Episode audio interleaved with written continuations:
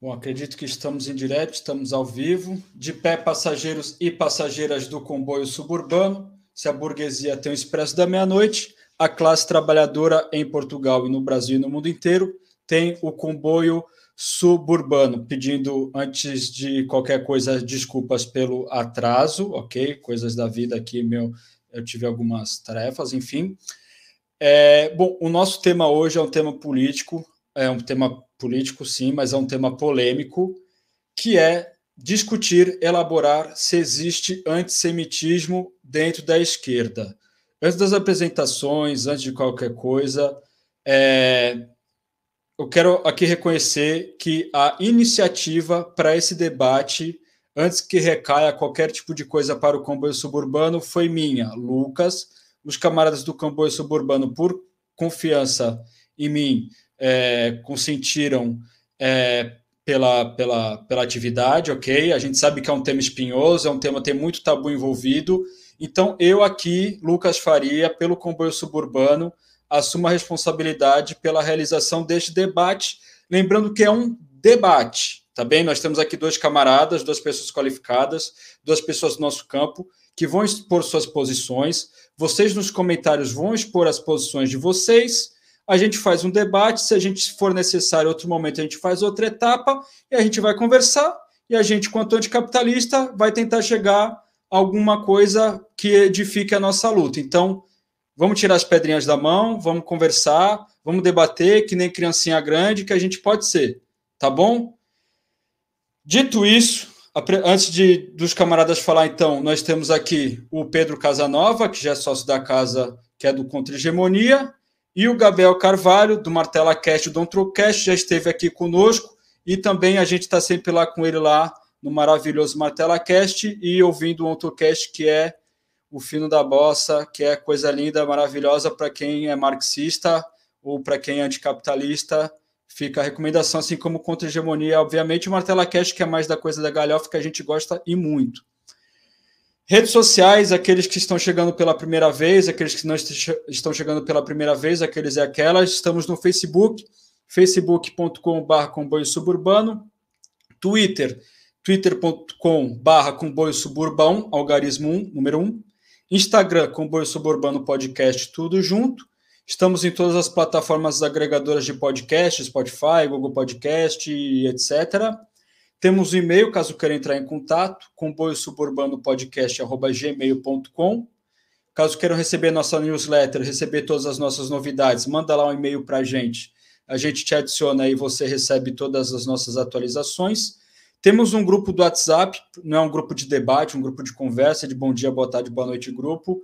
É um grupo onde a equipa de administração do comboio suburbano alimenta com conteúdo, com as atualizações do, do comboio suburbano para vocês também não perderem nada, sempre ficarem informados. Temos novidade, ok? É, bom, já foi falado na última live, é a live que a gente fez o balanço do resultado das eleições. Quem ainda não viu, vê lá, porque ficou muito boa. O, o, o comboio suburbano já aceita contribuição financeira através da plataforma do YouTube. Então, se você quiser ser sócio, se apoiar financeiramente o comboio suburbano para viabilizar a nossa, a nossa produção, nos apoiar. É, Para quem está em Portugal ou na União Europeia utiliza o euro, são R$ 2,99 por mês. Para quem está no Brasil, são R$ 4,99 por mês. Dá para comprar meio meia pastilha, meio chiclete aqui em, em euro. É, mas ajuda a gente. A gente já conseguiu, ok? Então fica ligado se alguém chegar alguém aí de editora, de que tem alguma produção aí que possa nos ajudar a gente, a gente já conta com o apoio da Borda Mariane, que por acaso é, é, a minha companheira, ela faz bordados, coisa de muito bom gosto, o pessoal pode ir no Instagram, arroba Borda Mariane, e ela disponibilizou, a gente ainda vai planejar como que a gente vai fazer isso, para nossa audiência de Portugal, porque obviamente não dá para mandar daqui de Portugal para o Brasil um bordado com motivo comunista, então mais para frente, quando a campanha estiver consolidada, mais gente aderindo, as pessoas já estão aderindo, felizmente, a gente já agradece por, por estarem aderindo, por estarem nos ajudando.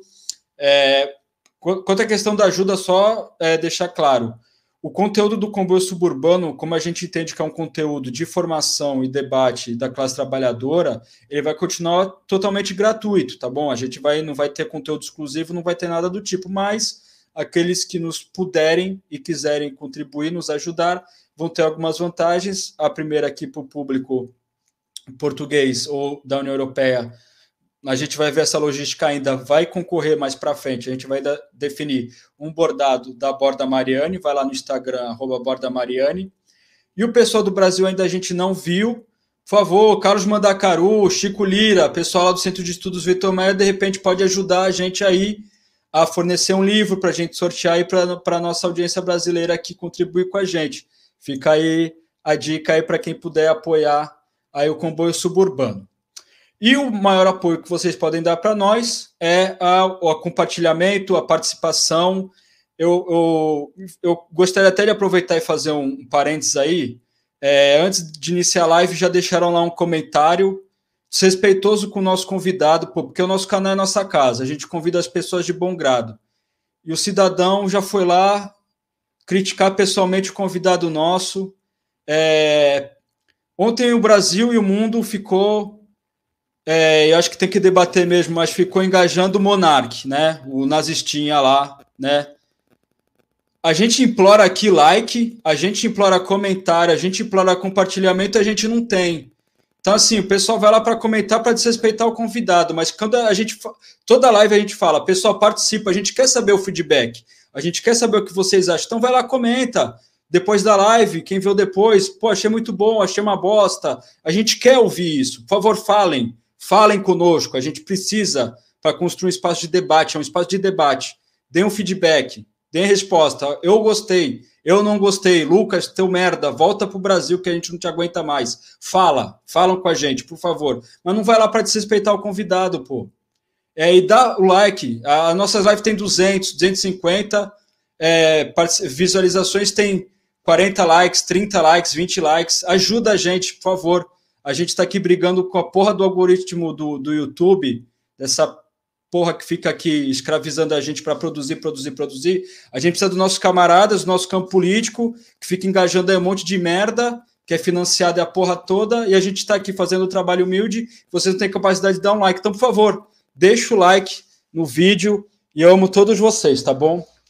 Dito isso, o Gabriel vai começar então a falar e a gente vai debater. A gente conta com a participação de vocês no comentário, tá bom? Ó, beijo para todos e todas que estão aí na audiência, tá bom? Eu às vezes fico meio assim, mas eu amo todos vocês, eu amo estar tá aqui, tá bom? E eu, e eu quero só melhorar a coisa para nós, tá bom? Não fiquem chateados, por favor. Eu sou meio assim mesmo, pancada da cabeça. Gabriel, então, vai começar a sua exposição para a gente começar um debate se tem ou não antissemitismo na esquerda. Gabriel, muito obrigado pela presença, muito bem-vindo e a palavra está contigo. Vocês me ouvem? Aí bem? Certo. Tranquilo. Bom, o que, que acontece? A gente achou que. A gente combinou de fazer essa live já tem um tempo. E calhou de acontecer um caso de antissemitismo bem que teve bastante repercussão no dia 7, né?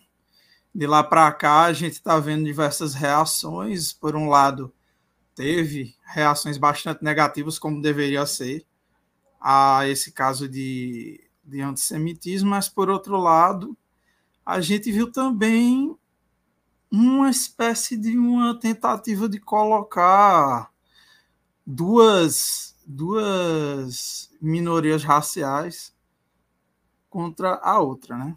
Vemos pessoas comentando que ah, porque quando o pessoal do desse podcast falou coisas racistas contra pessoas negras, porque antissemitismo também é racismo, né? mas enfim, que não teve repercussão e agora porque foi com os judeus, então teve. É, veja bem, até aí Ok. De fato, a gente sabe que o racismo contra pessoas negras no Brasil é, é algo que, de fato, recebe menor repercussão. Só que algumas pessoas nesses comentários estavam insinuando que ah, porque agora eles mexeram com os poderosos, mexeram com a elite. É, então essas pessoas estavam insinuando que a comunidade judaica como um todo seria uma espécie de uma elite que é intocável, que é incriticável e tudo mais. Aí a gente já vê alguns problemas. Se a pergunta principal para o nosso debate é se existe antissemitismo dentro da esquerda, eu acho que pelos pela própria repercussão do que aconteceu ontem, a gente já pode ter uma resposta positiva para essa pergunta. Mas eu não quero, obviamente, me basear só nisso para falar para vocês que sim, existe um, um, antissemitismo dentro do espectro da esquerda, né? Porque geralmente quando a gente vai falar de antissemitismo no campo político, a gente lembra, obviamente, do, do genocídio judeu provocado pelos nazistas, o nazismo que é uma ideologia de extrema direita. Mas a gente escamoteia no debate ideológico também os casos de antissemitismo dentro do espectro de esquerda. E isso tem uma raiz é, histórica, tem uma raiz ideológica, e eu queria contribuir com o debate falando um pouco sobre qual é essa raiz histórica do, do antissemitismo dentro do campo de esquerda. Vejam bem, uma coisa que é pouco falada é que essas ideologias de extrema direita antissemita, elas compartilham um, uma característica que elas têm em comum.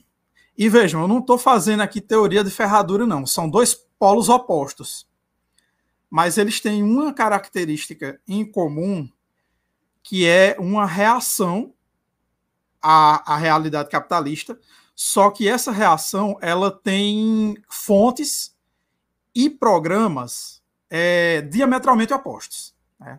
Se por um lado a gente tem os comunistas, os anarquistas, que se opõem ao capitalismo por causa da exploração do trabalho, né, por causa de todas as injustiças que o capitalismo produz e tudo mais. E nós propomos uma superação revolucionária, e aí eu acho que o Pedro vai concordar comigo, uma superação, inclusive, de uma sociedade orientada pelo trabalho, para que a gente tenha uma sociedade que seja orientada de forma desalienada para auto, auto realização do ser humano, que não pode ser feita enquanto ele enquanto ele sofrer com a alienação do trabalho. Né?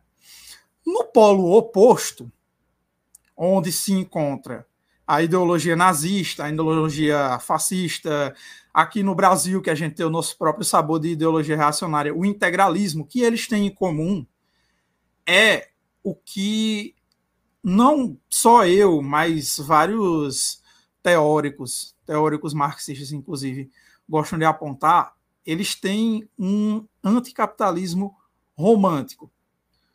O que é que é esse anticapitalismo romântico? Ele tem uma reação à sociedade de mercado, à sociedade orientada pelo lucro, pela mercadoria, porém, a solução que eles têm para isso não é avançar para além da lógica do capital, mas retroceder para uma sociedade anterior ao capitalismo, né, onde eles estariam livres dessa, dessas características dentro do metabolismo social que o, o capitalismo traz. Então, onde é, que, onde é que a coisa se complica? Dentro desse anticapitalismo romântico, que inclusive é compartilhado por algumas correntes socialistas, né? Eu estava é, agora há pouco revisitando alguns materiais do professor Daniel Feldman, que é um economista, professor da Universidade Federal de São Paulo. A gente já entrevistou ele duas vezes no Ontocast, né? E ele trouxe uma, uma questão bastante interessante via Postone, né? Se baseando ali no Postone, para falar sobre esse problema do anticapitalismo romântico, que é o seguinte: a sociedade capitalista ela produz um modo de vida, um modo de representação das relações sociais alienado. Né? Nessas relações alienadas, dentro das relações econômicas, ele vai cindir dentro desse campo ideológico a, o lado concreto da, da produção, do trabalho, né? que seria a, a produção fabril, industrial e tudo mais, que seria a, a forma palpável da mercadoria, seria a forma palpável da economia capitalista, enquanto que a esfera da circulação do dinheiro, do capital portador de juros, chamavam de capitalismo, é, de capital financeiro, mas isso é uma tradução equivocada. Do capital portador de juros e, e tudo mais, seria o lado abstrato, o lado irracional, o lado que não faz sentido da produção capitalista. Mas como todo bom comunista, como todo bom marxista e também dos nossos é, companheiros anarquistas que estão bem é, inteirados de, do debate sobre a crítica do valor sabem, todo o sistema do capitalismo ele é um sistema irracional, ele é um sistema alienado, ele é um sistema abstrato não tem uma porção do, do capitalismo que pode ser humanizada, que pode ser salva, e outra porção que tem que ser deixada de lado para tornar esse lado concreto algo bom, algo viável. Só que para o anticapitalismo romântico, sim. O que é que eles fazem? Não, veja, a gente tem essa sociedade de mercado que veio e destruiu os nossos modos de vida antigos e tudo mais. E a gente, para conseguir acabar com isso, a gente tem que superar o lado abstrato do trabalho, que seria o dinheiro, a, a circulação, os juros, a, a forma, como eu posso dizer, a forma mais abstrata mesmo, a, for, a forma, as formas da circulação do capital. Só que o que, que acontece? Dentro da história do Ocidente, onde o capitalismo se desenvolveu, você teve, já que a gente está falando aqui do antissemitismo de esquerda, a gente teve todo um processo de perseguição, de discriminação, de genocídio contra os judeus, falando dos pogroms, da Inquisição, é, dos guetos, também, onde o que é que acontece? Você tinha uma desumanização, uma perseguição aos judeus baseada numa teoria conspiratória de origem cristã, é, especialmente da, da Igreja Católica, mas não só dela, essa teoria, entre outros vários clichês antissemitas, eram reproduzidos pelo pai do protestantismo, né, o, o Lutero, ele tem todo um, um, libelo antissemita, né, sobre os judeus e suas mentiras, que, enfim, alimenta várias, várias das ideias antissemitas do meio protestante, né, mas do meio católico é uma, tem uma raiz mais antiga, que é a teoria do deicídio, que seria o quê? Ah, os judeus mataram Deus, Deus Jesus. E com isso, então, eles sustentavam que é, os, os judeus eles seriam essa essa forma diabólica que pactua com Satanás e blá blá blá contra o Filho de Deus e por isso eles deveriam ser, enfim, deveriam ser varridos da terra, porque eles seriam esses esses deicidas. Por isso, esses essa população judaica ela era discriminada, ela era posta para fora dos centros em que se viviam ali na, nas poucas áreas urbanas que existiam no período da, da Idade Média, e eles eram proibidos de praticar formas de trabalho econômicas que eram comuns, assim.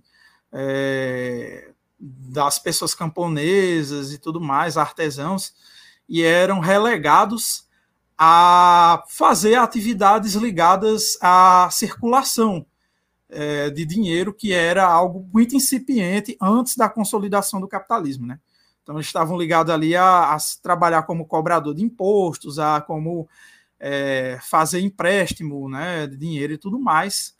E para fortalecer essa demonização dos judeus, o, a Igreja Católica tinha né, a proibição, o pecado da usura. Essa crença que a Igreja Católica tinha de uma ligação entre os judeus e a ganância, a usura, o vício pelo dinheiro, ela não morre com a queda de hegemonia política da Igreja Católica. Ela vai se metamorfosear na modernidade através, né, de uma forma reacionária de socialismo que vai projetar nas populações judaicas a raiz do capitalismo. E é isso acontece nas ideologias socialistas mesmo. Você vai ter, por exemplo, no, no pensamento de Proudhon, né? Isso é algo que você pode observar no pensamento de Proudhon, porque qual era a, a estratégia que o Proudhon defendia para o tipo de socialismo que ele defendia, né? Você tem que continuar a produção de mercadorias, mas tem que acabar com o dinheiro. Porque o dinheiro que seria esse lado ruim da produção de mercadorias, da exploração do trabalho. E quem era que era relacionado ao dinheiro? Dentro dessa ideologia e dentro do pensamento geral do mundo ocidental naquela época, eram os judeus. Né? Então, eles, eles foram esse bode expiatório. E esse anticapitalismo romântico, né? esse socialismo que um pensador como, por exemplo, Moses Hess, que depois vai ser ecoado pelo Lenin nos seus escritos contra o antissemitismo na Rússia, né? que ele vai chamar de socialismo dos imbecis, que era esse anticapitalismo romântico que não enxergava a verdadeira raiz do capitalismo e projetava num grupo social que era historicamente há séculos marginalizado, projetava nessa comunidade né, a raiz do, do capitalismo. Né? Então, o que, é que acontece? Essa, mesmo com esse, esse combate do Lenin a esse socialismo reacionário, a esse antissemitismo dentro do campo do comunismo, isso não deu cabo ao a toda a mentalidade antissemita que existia, inclusive no meio da esquerda. Esse esse antissemitismo dentro do campo de esquerda, ele vai ser mobilizado diversas vezes ao longo da história do movimento socialista se por um lado você teve a demonização da esquerda judaica, né, porque era tratada como sendo um grupo dentro do socialismo, dentro do meio comunista, que era tratado como sendo mais leal ao povo judeu do que à classe trabalhadora. Isso está ligado a um tropo antissemita, a gente pode comentar isso mais à frente, que é aquela ideia de que o judeu ele é um cosmopolita sem raízes, digamos assim, né? E que por isso ele seria esse grupo que ele não tem fidelidade à nação, no caso aqui a nação da União Soviética, mas em vários outros casos de antissemitismo anteriores à Revolução Russa também era mobilizado essa ideia do judeu cosmopolita sem raízes que não tem cuja única fidelidade que ele tem ao projeto de esse projeto de dominação judaica, né? Ela, ela estaria também ligada ali ao aos judeus, à esquerda judaica que era demonizada nesse meio comunista ali pelo dentro da experiência soviética, mas a gente vai ter também, por exemplo, outros casos como o caso na Tchecoslováquia, né? onde alguns é, pessoas, pessoas que eram judias que faziam parte do governo socialista da Tchecoslováquia e que depois do fim da Segunda Guerra Mundial foram sendo acusadas de conspiração contra o governo, isso é outro é, clichê antissemita, né, que, que os judeus são conspiracionistas, que estão, enfim, sempre planejando alguma coisa contra o seu governo, contra a sua nação, contra o seu povo e tudo mais, né? E por essas acusações de conspiração, de eles foram acusados de estarem conspirando com os Estados Unidos, com Israel e tudo mais, né? E acabaram sendo torturados, eles foram presos, foram torturados, alguns foram executados e tudo mais. E vocês podem ver uma representação desse caso num filme é, chamado A Confissão, que é um filme de Costa Gavras, de 1970. Eu recomendo bastante esse livro. Se, e eu acho que outra coisa que eu posso recomendar para vocês, para vocês saberem de forma mais aprofundada sobre essa questão do antissemitismo de esquerda, é especialmente esse livro aqui, ó, que foi lançado recentemente. Se não é jabá, não, gente, é uma recomendação bibliográfica mesmo, que é esse livro aqui, ó, do Mois Postone, que chama Antissemitismo e Nacionalsocialismo, e nele ele vai explicar de forma muito melhor do que eu tentei explicar aqui né, a relação entre o antissemitismo moderno e o anticapitalismo romântico, entre essa projeção da, do caráter abstrato da dominação capitalista sobre os judeus, né, e a ideologia, as ideologias antissemitas, e também a solução final do antissemitismo, que foi né, o genocídio judaico que aconteceu na Segunda Guerra Mundial. Creio que meu, meu tempo estourou, né, Lucas? Então vou passar a palavra para o Casa Nova e a gente continua debatendo isso, eu vou desenvolvendo minhas ideias. Pô, bicho, deixa que quem passa a palavra sou eu aqui, eu tô, senão eu, eu já sou meio inútil já. Se tu me atropelar assim, aí foi que, porra. tô brincando. É, antes, antes de passar para Casanova, deixa só passar um pouco aqui pelos comentários. É, já estão deixando contribuições e perguntas. A gente vai fazer isso num outro momento, mas só aqui para saudar e prestigiar a nossa audiência que está conosco ao vivo. Quem não está, deixa o um comentário, fica à vontade para debater conosco. Diomedes Esteves, excelente iniciativa. Gabriel e Pedro, parabéns. Pô, o comboio está bem, pô, o comboio está.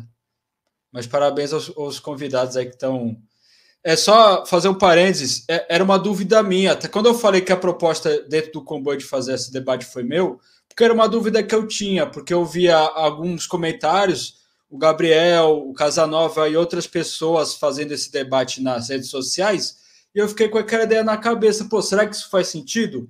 Então, nada melhor do que debater, mas é, talvez a gente precise, às vezes, repensar e ter a contribuição dos camaradas para a gente avaliar algumas coisas que parece que tem um senso comum aí que eu tenho uma dúvida e por isso que eu trouxe os camaradas. É uma dúvida sincera, honesta, acredito, se quem quiser acreditar que acredite, obviamente, que eu tenho sobre a questão e os camaradas estão trazendo elementos que eu não tinha. Silvio Naslaus, camarada, aguardando. Já, já começou, desculpa o atraso. Antônio Dias, boa noite, camarada. Boa noite, Antônio.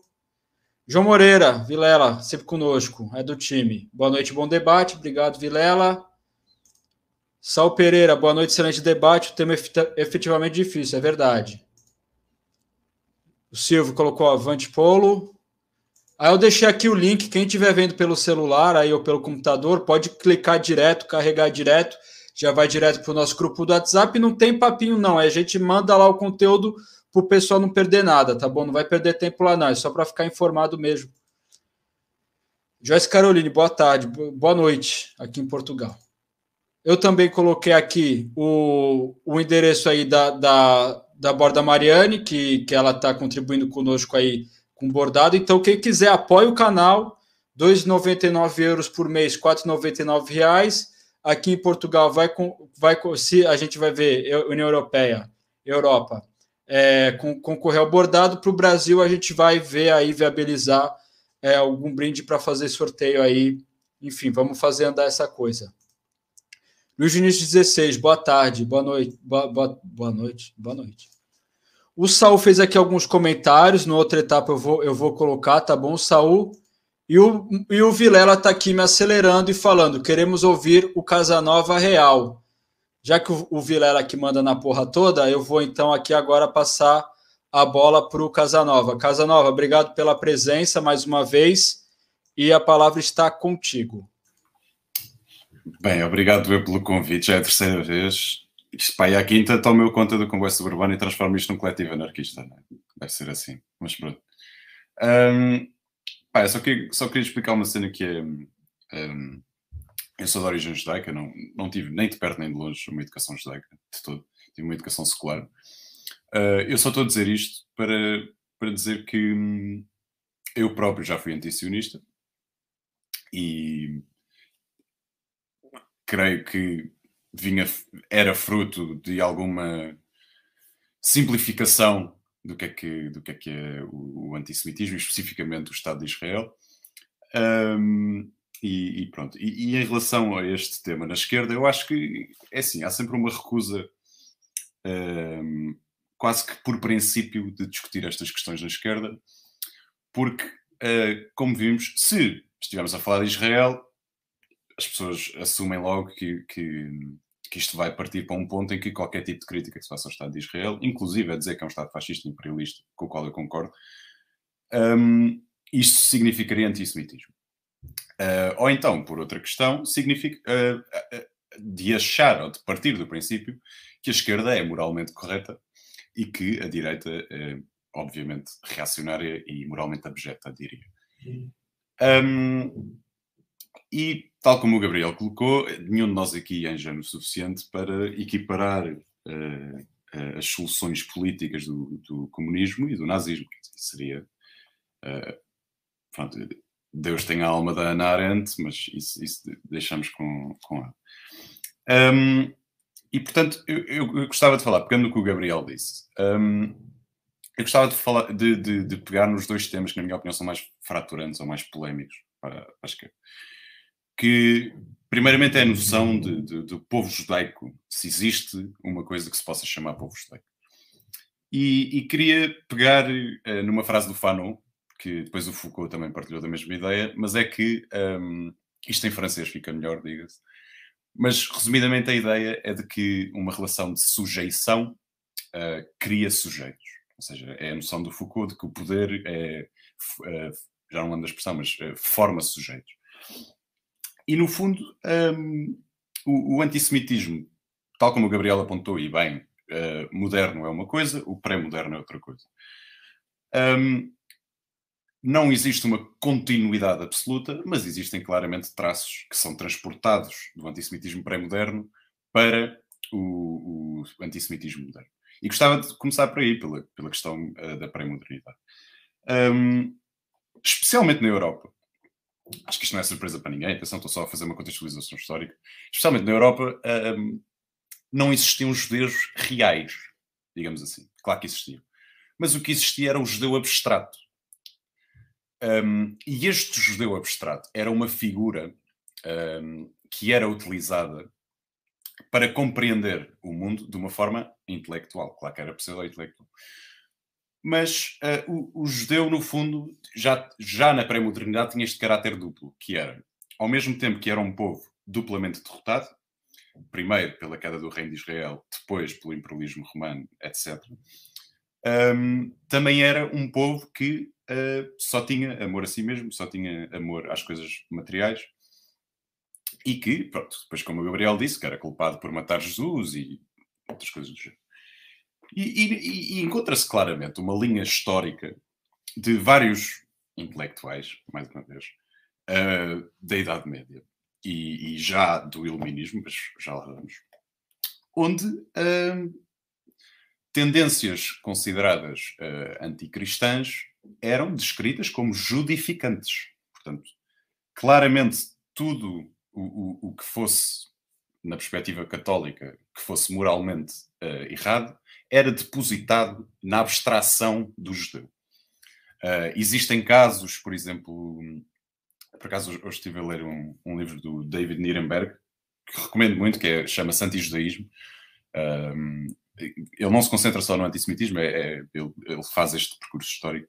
Mas eh, nós temos casos, quer dizer, em, em, em, na, no, no, Reino de Aragão, em 1378, onde numa das revoltas uh, contra o, o, Estado de Aragão, o Estado, o Reino de Aragão, uma das mensagens era claramente nós preferimos morrer a ser tornados judeus, ou seja, ser tornados sujeitos absolutos do reino. Portanto, esta ideia persiste e é transportada para a modernidade. Um, com características diferentes, como já mencionei. E depois, mesmo se nós quisermos falar da, da, história intelectual, porque eu acho que temos que não só de partir da história concreta e da história uh, das bases, mas também perceber o impacto que este tipo de ideias teve na produção intelectual. E acho que isso, de certa forma, explica o que o Gabriel estava a tentar falar do, do anticapitalismo romântico e como é que tantas figuras de esquerda, pensadores de esquerda, que, atenção, não é por terem tido uh, essas ideias antissemitas que devem ser completamente postos de lado, claro que não. Mas como é que essas ideias se infiltram uh, nesses pensamentos? E, ou seja, independentemente de às vezes ser consciente ou inconsciente. Porque, quer dizer, nós temos desde, desde Kant, uh, uh, Spinoza, se quisermos ir mais atrás, mas Kant, Hegel, Marx, todos estes filósofos têm esse resquício de, desse, de, dessa questão pré-moderna do judeu como tanto povo subjugado como povo que quer subjugar. E, e a importância do Marx para este, para, este desenvolvimento uh, do antissemitismo moderno, atenção, eu não estou a dizer que o Marx era antissemita ou responsável pelo antissemitismo moderno, eu só estou a dizer que o Marx foi discutivelmente a primeira pessoa a transformar esse judeu abstrato no judeu real no famoso livro que ele tem sobre a, a questão judaica. Onde ele diz especificamente que haverão interpretações diferentes, mas uh, ipsis verbis, o Marx diz que a emancipação. Uh, eu já não exatamente, desculpa, sei que disse ipsis verbis, mas é alguma coisa como a emancipação do judeu, a emancipação do próprio judaísmo, ou a emancipação da humanidade, a emancipação do judaísmo, ou seja, a humanidade libertar-se do judaísmo. Portanto, todas estas tendências uh, de, de repúdia moral pelo, pelo estado atual das coisas, sempre teve, de certa forma, depositado na abstração do judeu. E, e na questão da modernidade, quer dizer, eh, agora falando um, uma. Um, desculpem, distraí Agora falando da, da, da questão do, do, do, que é que. Se é que se pode falar de um povo judeu. Um, como vocês sabem, e, e, e, isto não, atenção, não é novo, mais uma vez, eu só estou a tentar fazer uma contextualização histórica, uh, com as revoltas liberais especificamente, começou a emergir toda a discussão, de, de, pelo menos na Europa, atenção, claro que o mundo colonizado não tinha eh, estas questões, mas começou a, a surgir a ideia de, do Estado-nação e dos, dos povos que, que, que tinham, teriam pretensamente direito à sua autodeterminação, uh, e toda a ideia de Estado-nação, etc. E para nós pode parecer um, um, pouco, um pouco absurdo, mas hum, esta questão de que será que os judeus se podem incorporar nos Estados europeus, se podem tornar cidadãos, hum, foi uma coisa realmente discutida.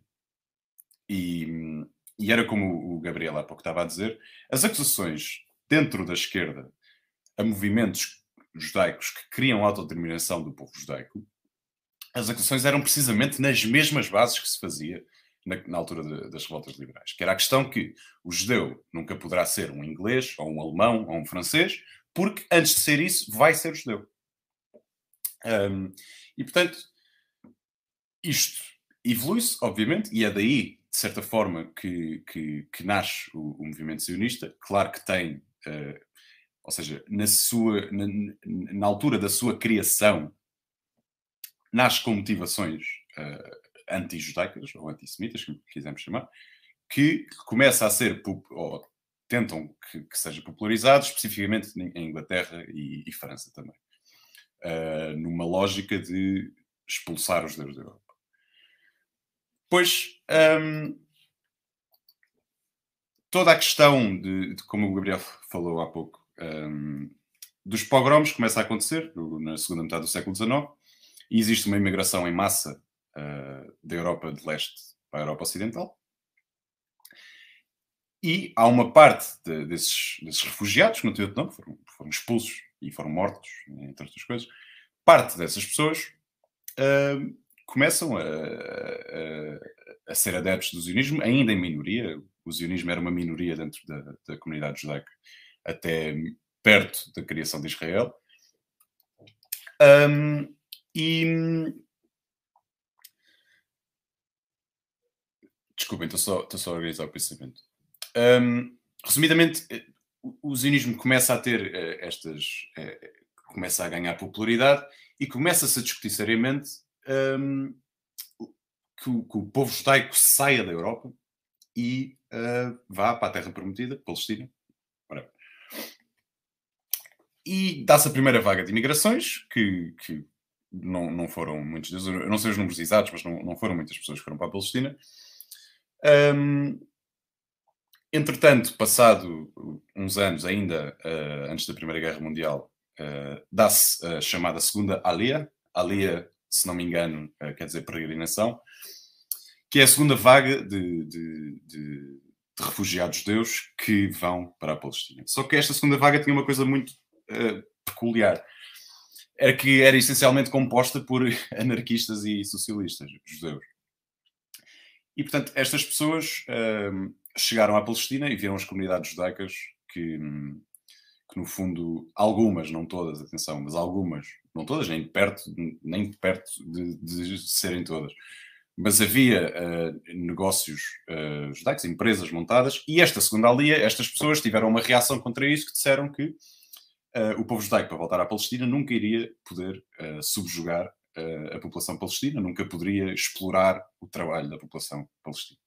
E é daí que nascem uh, os kibbutzes. Claro que estas pessoas depois tinham inclinações um bocado brudenistas, mas pronto, não, quer dizer, não, é, não é criar comunas que chegamos ao, ao socialismo, mas só a um, uns anos mais tarde, depois de outra vaga de pogroms, dá-se a, a célebre terceira alia. E é nesta terceira alia que vem uma vaga de refugiados mais religiosamente uh, fundamentalistas. Portanto, a primeira e segunda alia, a maioria das pessoas eram seculares, ou seja, não eram judeus no, no sentido religioso, mera, muitos deles, se for preciso, nem praticavam, percebe? Eram pessoas seculares. Uh, e na terceira alia é uma vaga claramente mais religiosa e mais uh, fundamentalista. E é daí que, que nasce, ou que começa a ser criado, o nacionalismo extremo judeu. Ou seja, a ideia de povo judaico uh, já existia. Mas existia de uma forma uh, heterogénea, um, não existia uma língua única, havia os, os, os, judeus da Europa de Leste que falavam Yiddish, mas quer dizer, um judeu em Inglaterra ou em França provavelmente não, não falaria Yiddish. E é nesta terceira vaga que se, se, se institui uh, o hebraico como língua oficial, oficial entre aspas, como língua materna dos judeus, uh, o que, uh, só por curiosidade, o hebraico era, era, era, o equivalente ao latim, quer dizer, era uma, uma língua morta, não era uma língua que se falasse no dia a dia, era uma língua bíblica. Uh, que se cria também na terceira ali a, a noção da, da, educação religiosa e, e, da reprodução religiosa. E, portanto, passado uns anos, acho que acontece o que todos sabemos, que é o Holocausto. E antes do Holocausto propriamente dito começar, já começou a haver uma, uma vaga de imigração judaica que tentaram fugir um pouco por toda a Europa, inclusive a América, e muitos países fecharam-lhes as portas. Okay? Portanto, é preciso ter em conta isso. E depois do Holocausto, obviamente, acontece exatamente a mesma coisa, que o mundo de facto estava chocado, aquelas, aquelas desculpas todas, desculpas não, mas perdoem-me, perdoem mas na minha opinião eu acho cínico, uh, aquela tentativa de, de fingir que, que, o Holocausto foi um choque.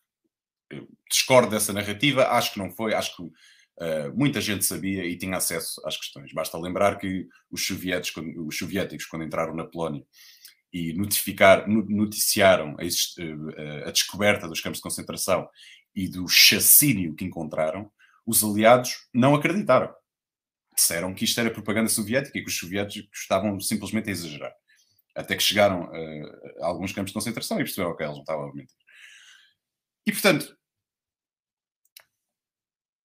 é, é, esta vaga de imigração judaica não só tem todo este contexto, desde a pré-modernidade até o antissemitismo moderno, de exclusão e de submissão do povo judaico, como depois tem uh, o Holocausto. E se isto não bastasse, mesmo depois do Holocausto, muitos judeus queriam sair uh, da, da, Alemanha e queriam ir para outros países europeus e simplesmente a porta foi-lhes fechada. E convém lembrar que os poucos que ficaram também não tiveram uma vida fácil, como o Gabriel mencionou. O, eu gosto de lhe chamar, porque acho que é, acho que foi um autêntico pogrom na Checoslováquia em 47, 48. Um, e portanto, toda esta formação do imaginário uh, uh, do, do povo judaico, isto acaba por ter raízes históricas que não são meramente. Uh, quer dizer, eu, eu, sei que se calhar para pessoas que sejam marxistas mais ortodoxas que nos estejam a ouvir, isto não tem uma mera explicação económica. Quer dizer, isto é uma questão material no seu verdadeiro sentido, isto é uma questão social, que é uma questão de produção e reprodução social, que depois se materializa especificamente no psíquico das pessoas. E, portanto, esta formação da identidade do povo judaico um, não advém de um, de, um, de, um, de um, mero esquema uh, de justificação do Estado de Israel. É porque, quando fazemos este argumento, estamos a cair exatamente nas mesmas, uh, nos mesmos tropes antissemitas da pré-modernidade e da modernidade. Portanto, pronto, uh, agora já, já chegou o meu tempo, vou vamos, vamos discutir.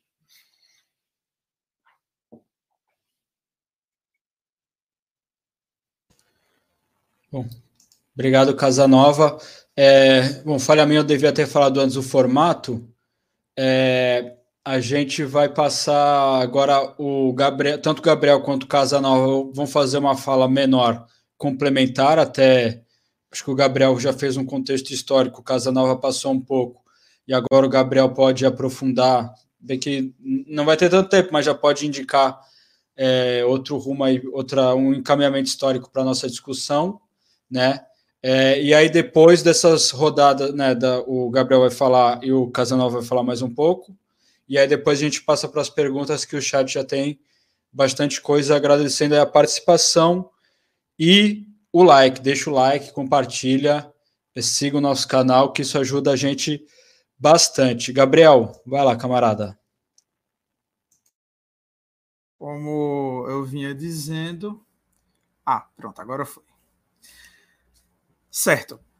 Ia complementar minha fala com, enfim, entrando mais diretamente no que a gente veio falar aqui hoje, que é sobre se existe antissemitismo na esquerda, e eu queria comentar sobre a forma como ele existe contemporaneamente, hoje em dia. Né? Aqui eu vou falar especificamente do Brasil, mas esse tipo de expressão do antissemitismo ele também está presente na esquerda de outros países, principalmente nos Estados Unidos, que eita país para gostar de conspiracionismo é, é, os Estados Unidos, mas enfim. O que é que acontece? Aqui você vai ter uma absorção né, dessa ideia falaciosa de uma ligação entre os judeus e uma espécie de uma elite econômica, política, e vocês não têm uma melhor evidência disso do que observarem os comentários que foram feitos, né, com o caso do Flow sobre os comentários antissemitas, né, relativizadores do nazismo que tiveram ali no pelo feito pelo Monarque e várias pessoas comentando dizendo: "Ah, mas olha só, Monarque, você pode falar o que você quiser dos negros que não acontece nada, mas agora você mexeu com eles, com a elite, mexeu com os poderosos. E aí eu fui perturbar essas pessoas, né? Fiz quem é a elite? Quem são os poderosos? Você pode me dizer quem são essas pessoas? Citar nomes. Isso quando não cai simplesmente na, na versão de esquerda do UPT e o Lula, né? Que é sempre que a gente traz uma denúncia de um caso de antissemitismo, vem um pessoal de esquerda falar: ah, mas e o clube hebraico? Ah, mas e o sionismo? Desconsiderando duas coisas. Primeiro, já, pra, já que eles gostam de citar o caso da hebraica e ficar sempre acionando essa questão do, do Estado de Israel, desconsiderando que um no caso da hebraica, tinha muito mais judeus do lado de fora protestando contra a presença do Bolsonaro dentro do clube hebraica do que do lado de dentro aplaudindo. E não tinham só judeus dentro do clube hebraica. E a gente tem que lembrar que o clube hebraica de São Paulo era a primeira opção do, do Bolsonaro, ele não foi aceito. Né? A gente tem que pensar aqui que ele foi se, se abrigar justamente na unidade do Rio de Janeiro, porque ele sabe que ele é o curral eleitoral dele. E sobre essa questão de, de sempre acionar a questão do, do sionismo, bom, primeiro que nem todos os judeus são sionistas. E assim, como a gente provavelmente vai falar mais adiante, já que estão perguntando sobre isso, né? O sionismo ele não é uma coisa monolítica. É, por mais que majoritariamente por uma, até por uma questão eh, de ser uma posição muito tomada hoje em dia por, pela ala mais religiosa, né? e geralmente alas, comunidades religiosas, elas tendem a ser mais conservadoras. Claro que você tem esse, esse lado mais do sionismo de direita para é, simplificar, eu não ter que citar várias, várias correntes aqui né? Mas obviamente que isso não é a, a única posição que existe. E fora também do pessoal que gosta de sempre comentar quando a gente fala dessas questões em Israel, de falar como se todo, toda a população judaica em Israel fosse to, todos todos sionistas que defendem a ocupação na Cisjordânia, na faixa de Gaza, que querem tomar todo o território palestino, tudo isso é coisa de quem não, não conhece a situação política real ali em Israel. Mas isso eu não, não quero entrar tanto nessa questão. O que acontece aqui, eu acho que o, o Casanova pode falar melhor disso, mas que eu quero entrar mais é nessa questão dessa reprodução que a esquerda faz de tropos, já que para usar a palavra que o Casanova usou, de clichês antissemitas na hora que eles vão fazer críticas, né, críticas ao Estado de Israel, críticas também ao pessoal sionista é, de esquerda, né?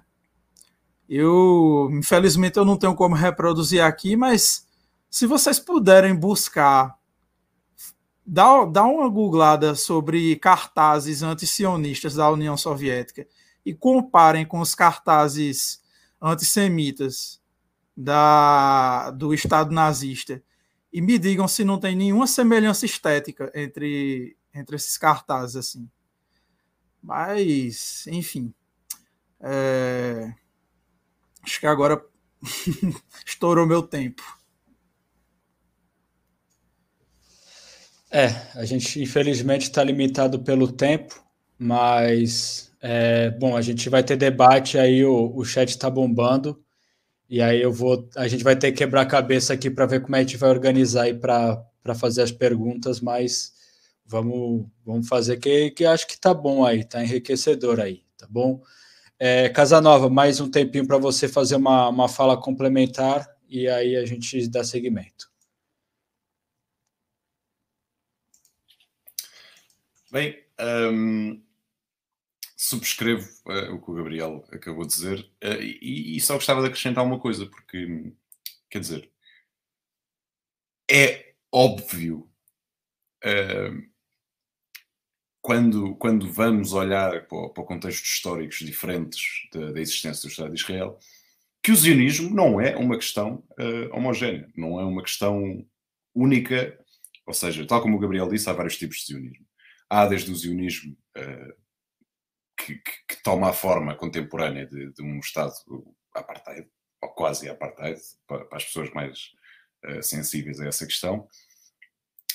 Um, mas quer dizer, é, essa extremificação, ou extremização da, da política interna israelita um, tem um contexto histórico. Isso não, isso não, não acontece só porque sim, e eu, eu já vi esse argumento ser dito muitas vezes. Isso para mim tem, tem muita piada que é dizer que a essência do zionismo é a, a extinção étnica do povo palestino. E isso nota-se claramente que não sabem do que é que estão a falar, uh, mas pronto. Um, e, e, tocando agora no, no, assunto do Estado de Israel, porque acho que é onde todos queremos chegar. Um, uma coisa é nós afirmarmos que Israel é um Estado fascista, é um Estado imperialista, é um Estado expansionista, que, que não se para de, de, de colonizar território da, da, da Palestina, uh, além de, das, das, fronteiras de 48 ou de 67, onde quer que quisermos colocar a bandeira histórica. Isso é tudo verdade. Quer dizer, negar isso é, é, é, é negar a realidade. Outra coisa muito diferente é dizer que Israel não devia existir, que devíamos abolir Israel, etc. Estas questões só são justificadas, dizer coisas deste género, só são justificadas dentro do, na minha opinião, dentro do paradigma anarquista. Uh, e, e, do comunista até certo ponto, desculpem, não foi muito, não foi muito honesto da minha parte, mas pronto. Mas num sentido muito específico, que, ok, nenhum Estado devia existir. Uh, nenhum Estado-nação devia existir. Aí estamos todos de acordo. Okay? Agora, não é isso que está a ser dito. Quando se, quando se fala em antizionismo, num sentido abstrato, sem clarificar, sem se especificar o que é que se está a dizer, o que é entendido, e bem, é que essa pessoa que, que afirmou essa questão é contra a autodeterminação do povo judaico. E nós não ouvimos isto sobre mais nenhum povo do mundo. Quer dizer, quando nós falamos da autodeterminação do povo curdo, do povo sírio, do, do povo uh, indígena da, da, América do Sul, uh, eh, etc., do, do mundo do, do, povo português, do povo alemão, do povo catalão, do povo basco, ninguém vem com uma resposta. Ah, mas olha, camarada, uh, nós aqui queremos é lutar pelo fim dos Estados-nação. Porque dizer isso seria cínico, quer dizer. Um, e e tal como o Gabriel trouxe Postão, eu gostava de trazer Postão também para esta questão, que eh, quer dizer, o ónus de, de, de, de, irmos para o paradigma pós-Estado-nação é colocado no povo judaico.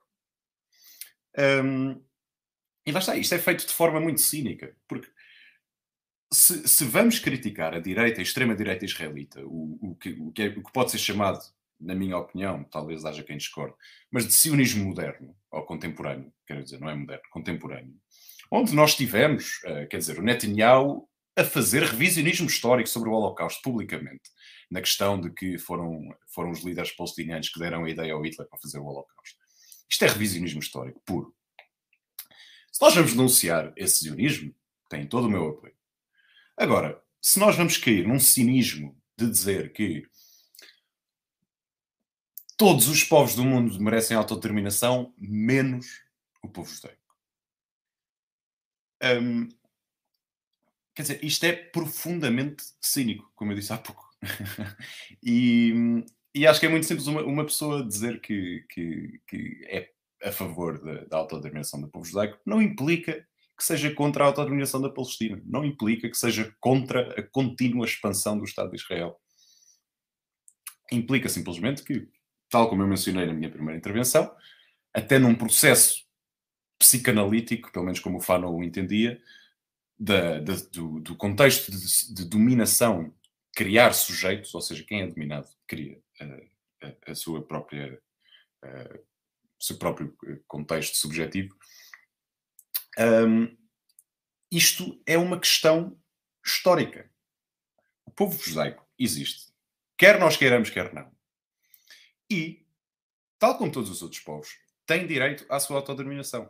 Portanto, vamos parar, malta, uh, quem faz isto, vamos parar de, de, de, de, atirar esse cinismo de que não, mas eu sou contra todos os Estados-nação, logo eu digo, sem escrúpulos, Israel não devia existir. Uh, porque, quer dizer, estamos a isolar questões que, que não faz sentido isolar. Uh, e, e, só para. Eu, eu, sei que estou no meu tempo, mas só para repetir. Uh, essa, a premissa dessa afirmação é que o ónus de avançar para o contexto pós-Estado-nação é colocado no povo judaico. E, e pronto, agora vamos ver as perguntas.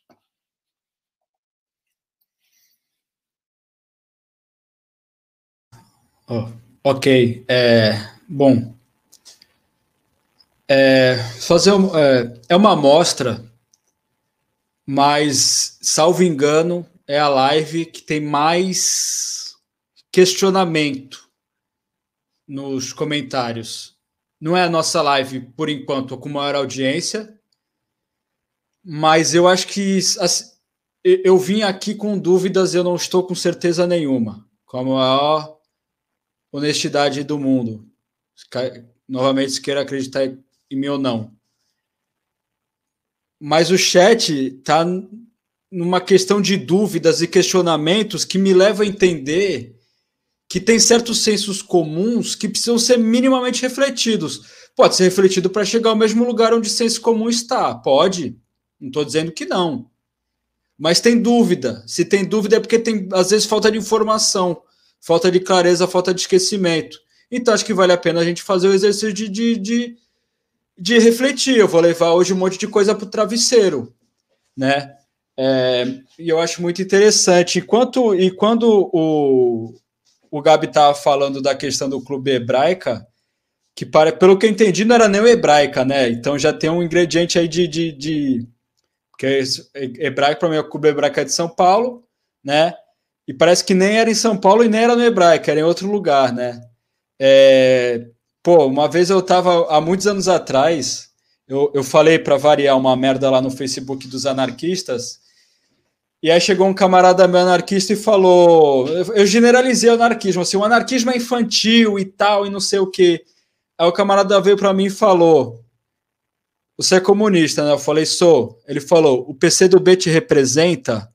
enquanto comunista, eu falei. Hum. Então as coisas não são preto no branco, as coisas não são. O, o, o povo judeu no Brasil não é o Clube Hebraica, que nem é o Clube Hebraica, não é os apoiadores do Bolsonaro. Então, né? Então acho que né, tem que. Era Hebraica do Rio, o Silvio Nas, Silvio Nas colocou era o Rio, Rio de Janeiro, mas a gente tem a ideia que era em São Paulo e tudo mais. Então, é, enfim, vamos refletir, tá? Então vamos, vamos aqui passar para as perguntas. O Gabi quer falar alguma coisa, é isso? Clube Hebraica, ah, no Clube Hebraica de São Paulo foi rejeitado a, a proposta do Bolsonaro ir para lá. E por isso ele se encaminhou para o Rio de Janeiro, que é o curral eleitoral dele lá, ele tem mais facilidade, né? Perfeito. Obrigado, Gabriel. É, ok. Eu vou, eu vou tentar pegar as perguntas aqui. Eu vou fazer um apanhado geral, é, mas vai ter que ser pelo menos duas etapas, tá bom, camaradas? Conto com vocês aí. É, ok, ok, ok, ok. Peraí que aqui é.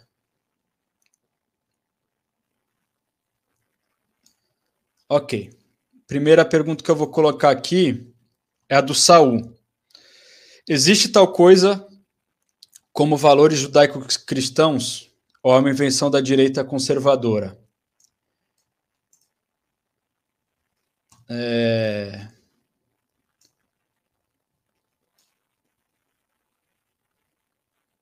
Deixa eu tentar aqui mais uma pergunta. Do Saul novamente. O antissemitismo moderno pode considerar-se uma consequência da organização da Europa em Estados-nação? Tem alguns comentários aqui eu vou aproveitar para fazer, tá bem, camaradas? Infelizmente não dá para fazer todos. É, se fosse fácil a gente não tava aqui se matando no, não se matando. A coisa tá boa e respeitosa no chat, mas tem muita coisa que geralmente não tem. É, aqui, ó, Luiz Vinícius 16. Esse arquétipo antissemita do judeu J banqueiro também faz uma leitura errada de como o capitalismo funciona. Pressupõe que são as finanças que determinam a reprodução material enquanto na realidade o capital industrial, quando surge historicamente, acaba por subjugar todas as formas mais antigas de capital portador de juros para cumprir funções derivadas da acumulação. Acho que é mais ou menos o que o, Gabriel falou na fala inicial dele. Ok, tem uma pergunta aqui do Fred Aleixo. Obrigado, Fred Aleixo, está sempre aí conosco. Obrigado a todo mundo que está participando, tá bom? É isso que a gente quer, debate. E o Herzl, não sei nem se estou falando o nome certo, não caiu nesse mesmo tropes da pré-modernidade quando escreveu o Estado judeu? É, tem aqui um comentário do, do Vilela. De tal modo, o choque do Holocausto é mal da bris que práticas análogas continuaram a ser usadas em contexto colonial. E aí eu vou deixar uma pergunta aqui. O que é sionismo? O sionismo é uma posição política legítima. O que difere o sionismo de outros nacionalismos? Nacionalismos são defensáveis. Na última fala, acho que o, o, o Casanal falou um pouco em cima disso. Vocês querem que eu faça mais um ou, ou para já tá bom? Ok, eu vou fazer mais um. Eu vou colocar o um comentário aqui do, do, do Silvio.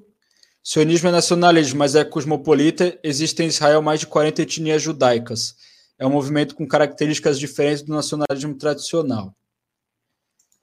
E aí o Fred colocou, mas eu queria perceber se os interlocutores são a favor ou não da criação do Estado de Israel. Ok? Nós temos mais perguntas, tá bom? Eu vou aqui dar uma enrolada aqui para dar tempo para os camaradas raciocinarem e pensarem na, na pergunta, obviamente. É, vai ter mais tempo que agora esse, esse último bloco, tá bom? Porque é bastante coisa. É... Mas vamos lá, tá bom? É, só então botou um comentário aqui, ó, do Silvio.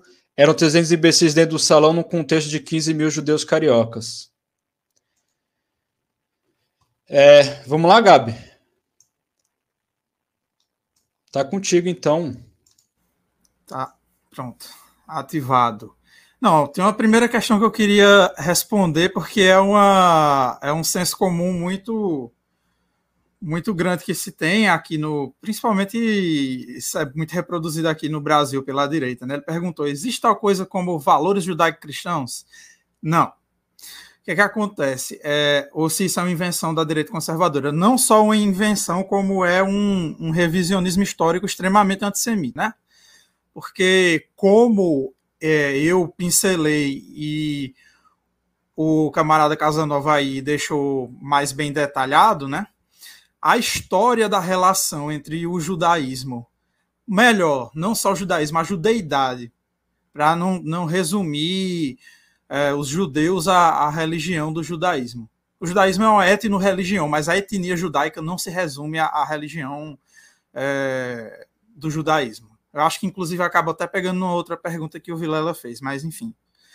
A relação entre os judeus e os cristãos ao longo da história foi uma relação extremamente violenta, né? Ao longo de mais de mil anos, os, os judeus foram perseguidos, foram massacrados pelos cristãos, e agora simplesmente, né? O, os bonitos quer, sabe, fingir, é, forçar a amizade vamos dizer assim, né? dizer que não, olha só, a gente tem uma fonte comum, meu Deus, a sociedade, a civilização judaico-cristã que formou o Ocidente, mas isso é uma grande baboseira. Né? Tanto os valores, se, se eu for pegar aqui do ponto de vista ético, moral, é, dos próprios preceitos da, da, da cultura judaica, a forma como os judeus veem a moral, a ética, etc., é totalmente diferente da cristã. Então, esses valores judaico-cristãos não existem. Eles são, são valores diametralmente opostos em muita coisa. Né? A própria forma de existência da religião judaica também não tem nada que ver com a, a religião cristã na sua forma de, de, de manifestação. Primeiro, porque duas questões o cristianismo é uma, uma religião proselitista. Ou seja, ela quer, é uma religião que quer ganhar cada vez mais adeptos, ela quer se expandir enquanto religião. Ela tem esse, esse ímpeto de ganhar cada vez mais adeptos, seja pela conversão interessada dessas pessoas seja pela conversão forçada, como eles fizeram com os judeus, como eles fazem hoje no Brasil com os indígenas, como eles fazem com as pessoas, enfim, dos povos é, de, de religião de matriz africana, né, que têm sofrido com essa colonização religiosa dos cristãos. Então aí você já vê que são tanto em questão de cultura do povo judeu com a cultura cristã, já não, não tem nada em comum em falando só do, do sentido religioso, são religiões que não têm nada a ver. Né? Quem, quem tentou se converter ao judaísmo sabe que é um processo assim tão difícil quanto tentar se converter a, a uma religião de matriz africana como a Umbanda e o Candomblé, por exemplo. Então, sim, é uma invenção da, da direita conservadora, é uma tentativa que não é só uma tentativa de, de tentar apagar tudo que foi feito contra os judeus, como é uma tentativa também de embranquecer os judeus. Tá? Isso é uma coisa que a gente tem que falar, que judeus não são brancos.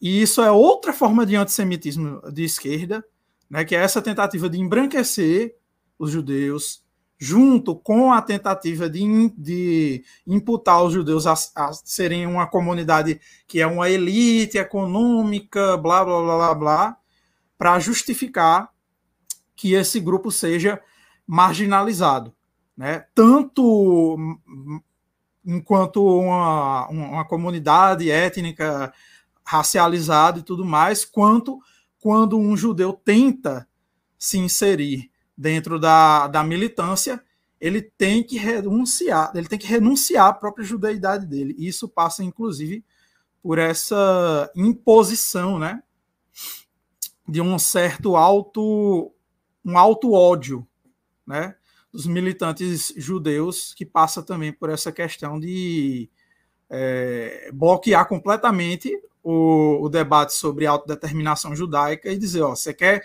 fazer parte da esquerda, você tem que ser antisionista e quer, como disse o, o Abraham Weintraub, né? Quer, quer, não quer sair de ré. E é, desse, é dessa maneira como grande parte da esquerda se comporta diante dos, dos militantes de origem judaica, de ascendência judaica e tudo mais, né? Que tem, tem qualquer tipo de identificação com as suas origens.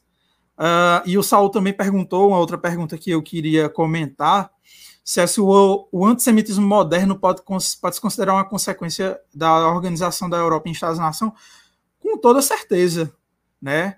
É, quando vai acontecer ali a formação dos primeiros Estados-nações na Europa, principalmente com as revoluções burguesas, França, na Inglaterra, tudo mais, Estados Unidos também tem a Revolução Americana e tal.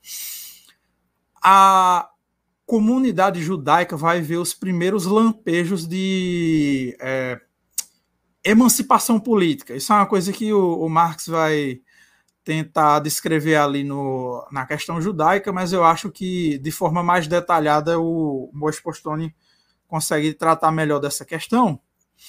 Mas essa emancipação política, como a gente sabe, a partir, enfim, a partir de Marx, a partir do Postone e tudo mais, ela tem seus limites. Ela tanto tem seus limites que logo pouco depois dessa emancipação política dos judeus nesses países de revoluções burguesas, como a França, como o Império Austro-Húngaro e tudo mais, logo vai sofrer uma reação antissemita, né? Então, porque se os judeus eram esse povo que era sempre enxergado como um estranho, como sendo um corpo invasor dentro, da, dentro daquele povo europeu ali, daquela, enfim, do povo francês, do povo austríaco e tudo mais, né? Não vai ser a, a letra da lei que vai garantir que eles têm o direito de existir de forma igual com os outros povos que habitam esses estados-nação, né? Então tem toda a relação. O, essa forma de discriminação dos judeus que vai existir tanto na Europa Ocidental, mas principalmente na Europa Oriental, né? Ela vem totalmente relacionada com a, a ideologia nacionalista, né? Mas, enfim, é, estourou meu tempo. Ah, deu tempo, mas conclui o raciocínio, tá? Fica aí para a próxima rodada. Casa Nova. Porra, foi tão alto esse Casa Nova, até me assustaste. Bem, uh, sendo que o Gabriel respondeu às duas primeiras, eu se calhar uh, responderia uh, aqui ao Frederico Aleixo um, e também ao Lucas sobre o, sobre o zionismo. em relação ao, ao Erso, Frederico, não sei, nunca li o livro, honestamente, mas é bem possível que sim. Um, quer dizer, não, não é por uma pessoa ser de origem judaica que fica absolvida de, de, de reproduzir uh, os tropos antissemitas. Acho que, tal, como com qualquer outra minoria uh, de, de, orientação sexual, género, raça, etc. Portanto, acredito plenamente que sim, não sei, nunca li o livro, uh, mas posso-me tentar informar sobre isso, uh, para depois talvez te possa responder de outra forma. Um, em, em, em, relação, uh, no fundo, no fundo há aqui várias perguntas sobre, sobre o zionismo. Uh, mas vou, vou responder à do Lucas. Um, o zionismo, reiterando outra vez, que o zionismo não é uma questão homogénea, existem vários tipos de zionismo. Mas o zionismo, na sua gênese, é a autodeterminação do povo judaico num Estado próprio. Certo? Uh, não há como fugir isto. Quer dizer, como eu mencionei, havia a segunda alia de, de, de, e a primeira alia até, que não eram nacionalistas fervorosos, que não queriam uh, forçar uma identidade linguística única ao povo judaico, uh, mas que continuavam a acreditar que o povo judaico uh, tinha direito à autodeterminação própria. Um, claro que no mundo contemporâneo o zionismo já não significa isto. ou pelo menos não é entendido enquanto isto. E, e, e posso-vos dizer que, que, pessoas como eu e como a Gabriel um, certamente em, em, Israel, seríamos chamados de falsos judeus. Ou coisas do género. Percebe? Uh, porque, lá está, todo o, o, o, paradigma político israelita neste momento é dominado por um, por um nacionalismo fervoroso. Por um, um medo extremo uh, do, do, do, diferente, uh, do Hamas, do Irão, do Hezbollah, de, de, tudo e mais alguma coisa. Um, e isso é que leva a, a questões como, uh, acho que foi o Frederico também disse aqui no chat, a questão dos judeus etíopes. Uh, na, uh, eu, eu, não sei se um, há, há, há, há, judeus etíopes a conseguirem entrar, eu não estou muito informado sobre isso, mas sei que já houveram pessoas a ser barradas, barradas, entre uma expressão portuguesa, a ser recusada a nacionalidade israelita, única e exclusivamente por causa da sua cor da pele. Uh, e, e, lá está, isso é outra das dinâmicas do sionismo contemporâneo, que é a tentativa de criar uma homogeneidade racial e étnica. Uh, e a homogeneidade étnica, pura e simplesmente, não existe de, dentro do povo judaico.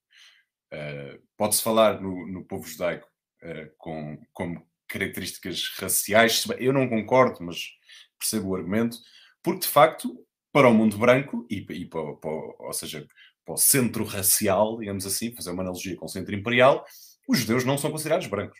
Portanto, terão que ser outra coisa. Claro que depois uh, há judeus que, que, que, que, passam por brancos, uh, mas quer dizer, dentro do conceito exclusionário de branquitude, o judeu não entra. Uh, e, portanto, se o, sionismo, se o zionismo é uma questão, é uma posição política legítima ou ilegítima, eu sou da posição que o sionismo clássico, a noção de autodeterminação do povo judaico num Estado próprio, é perfeitamente legítimo. Porque, e digo isto sendo anarquista, por uma razão muito simples, que dentro de um paradigma, e, e vamos, vamos estar a repetir, eu sei, mas eu não consigo reforçar este ponto suficiente. Dentro de um paradigma onde estamos num momento histórico onde os Estados-nação existem e os Estados-nação são a regra, hum, eu não vejo como é que é possível justificar que uh, o povo judaico não tenha direito à sua autodeterminação com recurso a um Estado.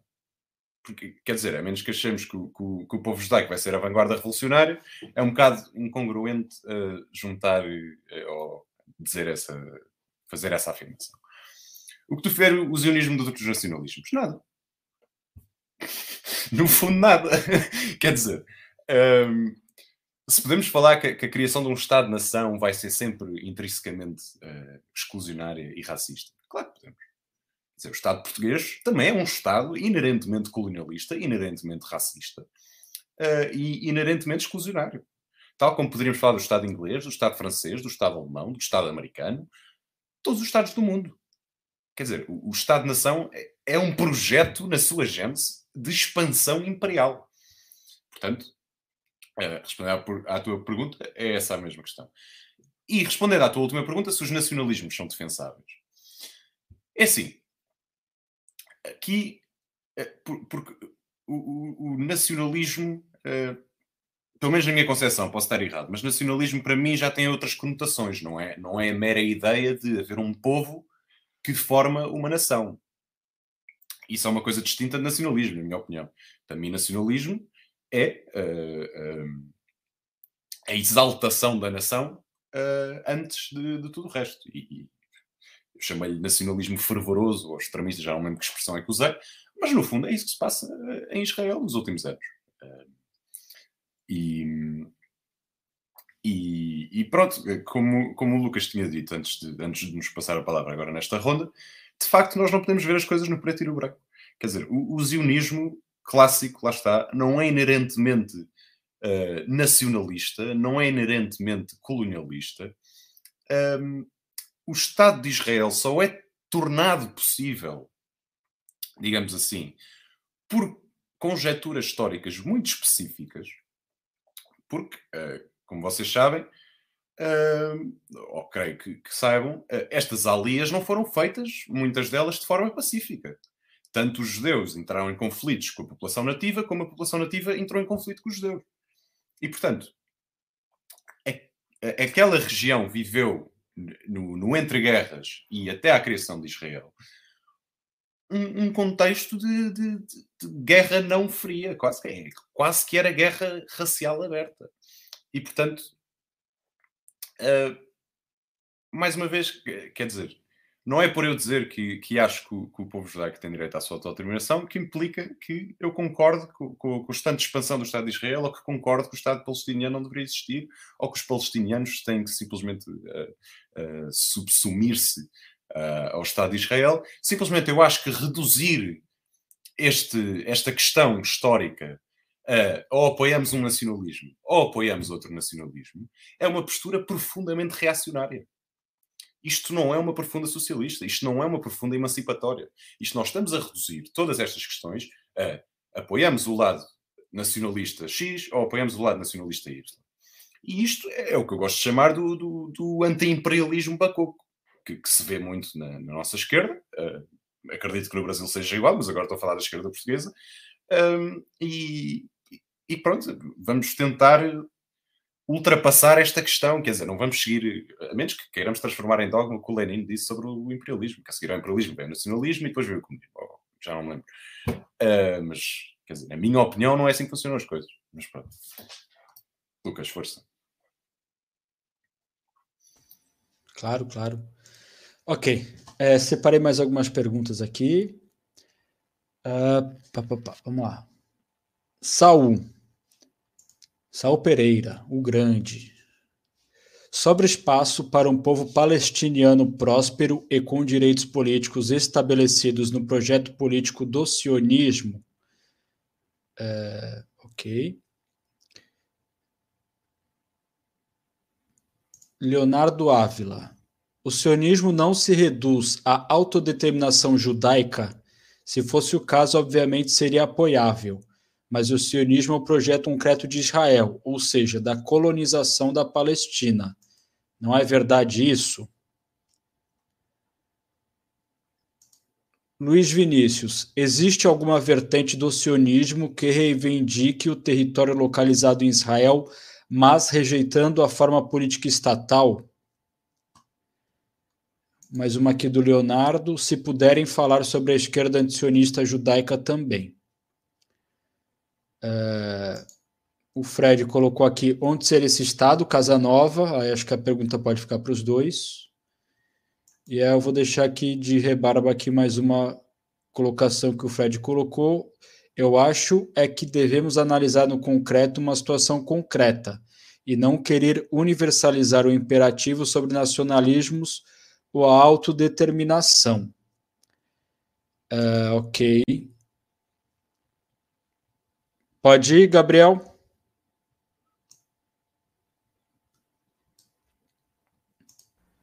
Tá aberto certo. o microfone.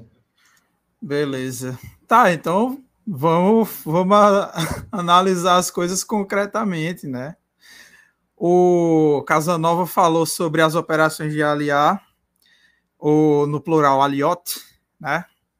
As aliote, elas foram essas operações que trouxeram os judeus para o território, enfim, antes Palestina, agora Israel-Palestina, e o que, que acontece?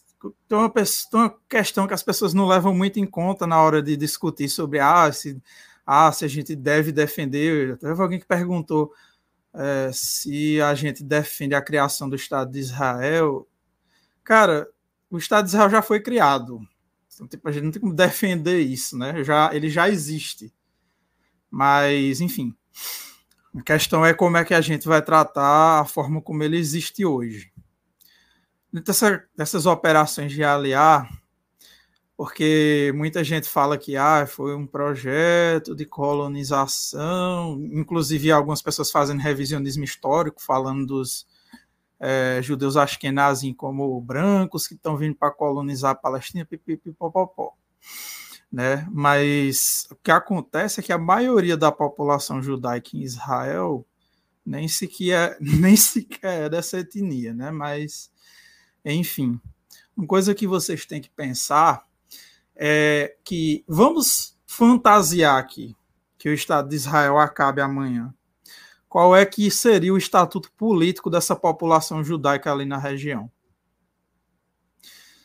Porque antes da criação do Estado de Israel, no Oriente Médio, os judeus eles foram sempre cidadãos de segunda classe, no mínimo para não dizer coisa pior, né? Sempre eram tratados como uma população que tinha que se identificar visualmente para poder serem justamente segregados. Eram pessoas que não podiam fazer isso, não podiam fazer aquilo, não podiam morar aqui, não podiam morar ali, né? Sempre nesses processos de, é, de, de, de discriminação, discriminação racial e tudo mais. Né? Porque tem uma pessoal aí na esquerda que gosta de falar que não, olha só, judeus e árabes sempre viveram em paz no Oriente Médio. Isso não é verdade. Isso não é verdade, sabe? Todas as críticas que a gente possa ter ao Estado de Israel, e algumas o Casanova já apontou e eu subscrevo, eu não sei se eu chamaria de Estado fascista, porque para mim o Estado de Israel é um Estado burguês como qualquer outro. E o problema está justamente aí. Eu, é, como eu já falei na já falei diversas vezes no Twitter, quem me conhece sabe, eu sou uma pessoa antinacionalista. Né? O Casa Nova fala assim que isso é uma posição anarquista. Eu penso que isso, para um marxista, é, um, é uma posição que é a posição verdadeiramente consequente. Você não tem como é, ser verdadeiramente um comunista e estar tá defendendo Estado, né? Só que tem um problema a gente não tá, a gente não está vivendo no comunismo, a gente está vivendo ainda dentro do, do contexto do capitalismo.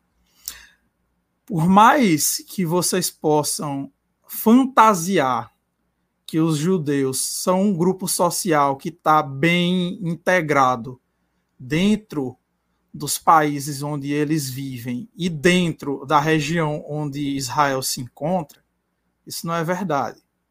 É, a gente vê com o próprio crescimento do antissemitismo aqui nos Estados Unidos, na Europa, né? Mas o antissemitismo e o antissemitismo que sempre existiu no Oriente Médio. Então, a primeira coisa que vocês têm que se perguntar, o que é que vai acontecer? O que é que vai acontecer com a população judaica de Israel a partir do momento que deixar de existir o Estado de Israel, a partir do momento que os judeus perderem os seus direitos de nacionalidade ali. Eu acho, dado a, a experiência histórica de anterior ao Estado de Israel e anterior à chegada de judeus é, de outros países do Oriente Médio e da África e do leste europeu e etc, etc, etc, né, que essas pessoas vão ficar totalmente vulneráveis. O que, que é que a gente vai fazer com a população judaica etíope, de judeus árabes, de judeus misraim, né, dos judeus iemenitas, é o que? Eles têm que voltar para o Iraque, voltar para a Líbia, voltar para o leste europeu, que é uma região extremamente antissemita, sabe? Eu, eu, eu acho assim que a maioria das pessoas que defendem um fim imediato, assim, talvez até que não defendem um fim imediato, mas que, ah, não, Israel não, não deve existir. Eles não pensam muito bem no que, que acontece amanhã com todas as pessoas que fizeram aliar, sabe? Porque essa coisa de falar que ah, todos os israelenses são uns colonos é, que estão vindo ali invadir o território palestino, piriri pororó, a gente pode discutir aqui o estatuto político é, da ocupação do território palestino e tudo mais, mas eu acho que vocês têm que começar a pensar o que, que aconteceria com essas pessoas que, se não tivessem no Estado de Israel, provavelmente estariam ou em situação de serem cidadãos de segunda classe ou estariam mortos mesmo. Sabe? Eu acho que vocês precisam botar a mão na consciência e começar a pensar um pouquinho sobre isso também.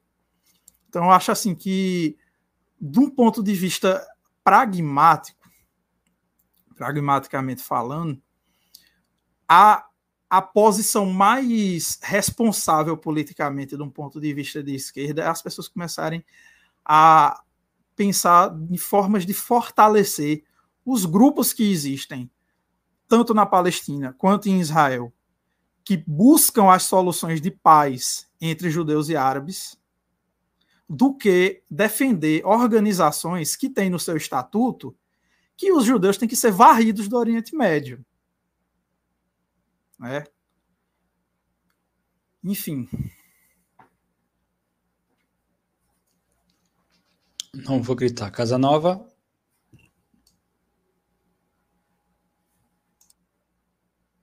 Bem, uh, eu estava a ouvir o Gabriel e, e, também fui vendo alguns dos comentários extras.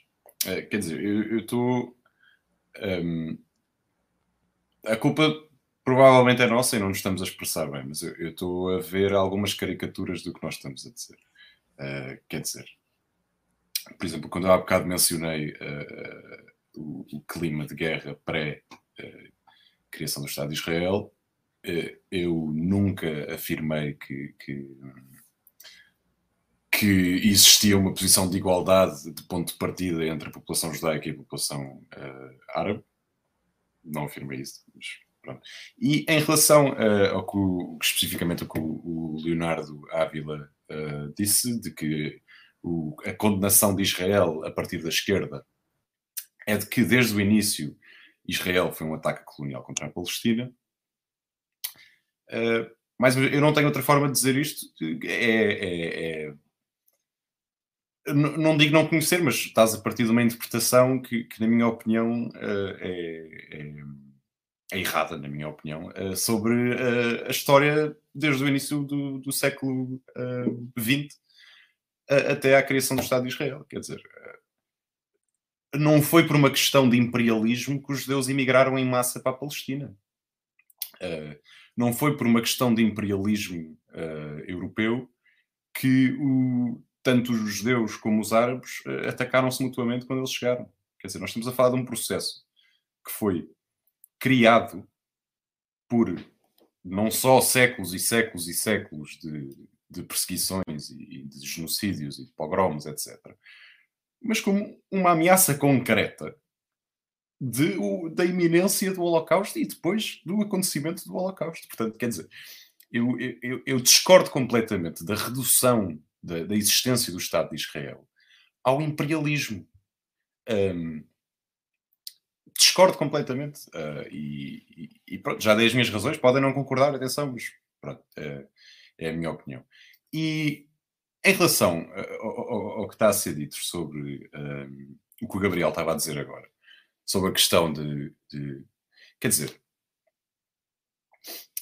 volto a repetir um, o que disse há pouco, e acho que o Gabriel também mencionou isso, que é malta, não é por nós dizermos que uh, pensar hipoteticamente o que é que acontecia se o Estado de Israel desaparecesse, uh, o que é que aconteceria à população judaica ali, não é por isso que nós estamos a apoiar o, o, a, a, contínua expansão do Estado de Israel. Não é por isso que nós estamos a apoiar as limpezas étnicas que estão a acontecer. Não é por isso que nós estamos a apoiar uh, a situação atual dos 6 milhões de refugiados palestinianos. Quer dizer, uma coisa não invalida a outra. Só se, que se calhar é, é o caso, e, e, acho que já percebi que é o caso, que parte-se do, do princípio que a questão de Israel se subsume à questão do imperialismo. Uh, e, e na minha opinião, é, é, o que eu disse. Podem não concordar, mas na minha opinião é uma interpretação do contexto histórico de, desde a viragem do século XX que está errada, na, na minha opinião. Que, que, não tem em conta o caráter concreto e a, a, os números reais ou, a massa real de imigração judaica que houve. E, não, e, e quer dizer, a menos que estejamos a sugerir que um, toda essa imigração foi feita uh, tendo em conta a colonização e a, a, a, a criação de um Estado apartheid. Quer dizer, não, isso simplesmente não é verdade. e, e, quer dizer, voltamos sempre à mesma questão. Uma coisa é falar do sionismo contemporâneo, que tem aspirações expansionistas, tem aspirações bélicas, tem aspirações militaristas, racistas, etc. Outra coisa é falar do sionismo no, no seu uh, contexto clássico. E a partir do momento em que há um choque tão grande naquela região, tal como o Gabriel mencionou, uh, estas questões, por conjetura histórica, atenção, eu não estou a dizer que, acho que é inevitável, mas por conjetura histórica e devido aos vários desenvolvimentos desde a criação de Israel, uh, existe uma tensão clara, uma tensão é dizer pouco, quer dizer, existe uma contínua expansão do Estado de Israel e uma subjugação contínua do povo, do povo palestiniano fora de Israel e dentro de Israel. Agora, dizer que essa é a essência do, do zionismo é uma coisa bastante diferente. E não é por eu estar a dizer isto que apoio todas estas questões que o Estado de Israel faz. Quer dizer, uma coisa não, não invalida a outra. Isto, isto, tal como eu disse há pouco, eh, o Lucas também disse, o Gabriel também disse, nós não podemos olhar para estas questões como preto no branco. E eu vi pessoas a falarem da questão do Estado eh, multiétnico. Como é que eu ia dizer isto? Não é que essa ideia não, não me faça sentido. A questão é que isso é completamente irrealista. Porque, tal como disseram, nós temos que falar no concreto.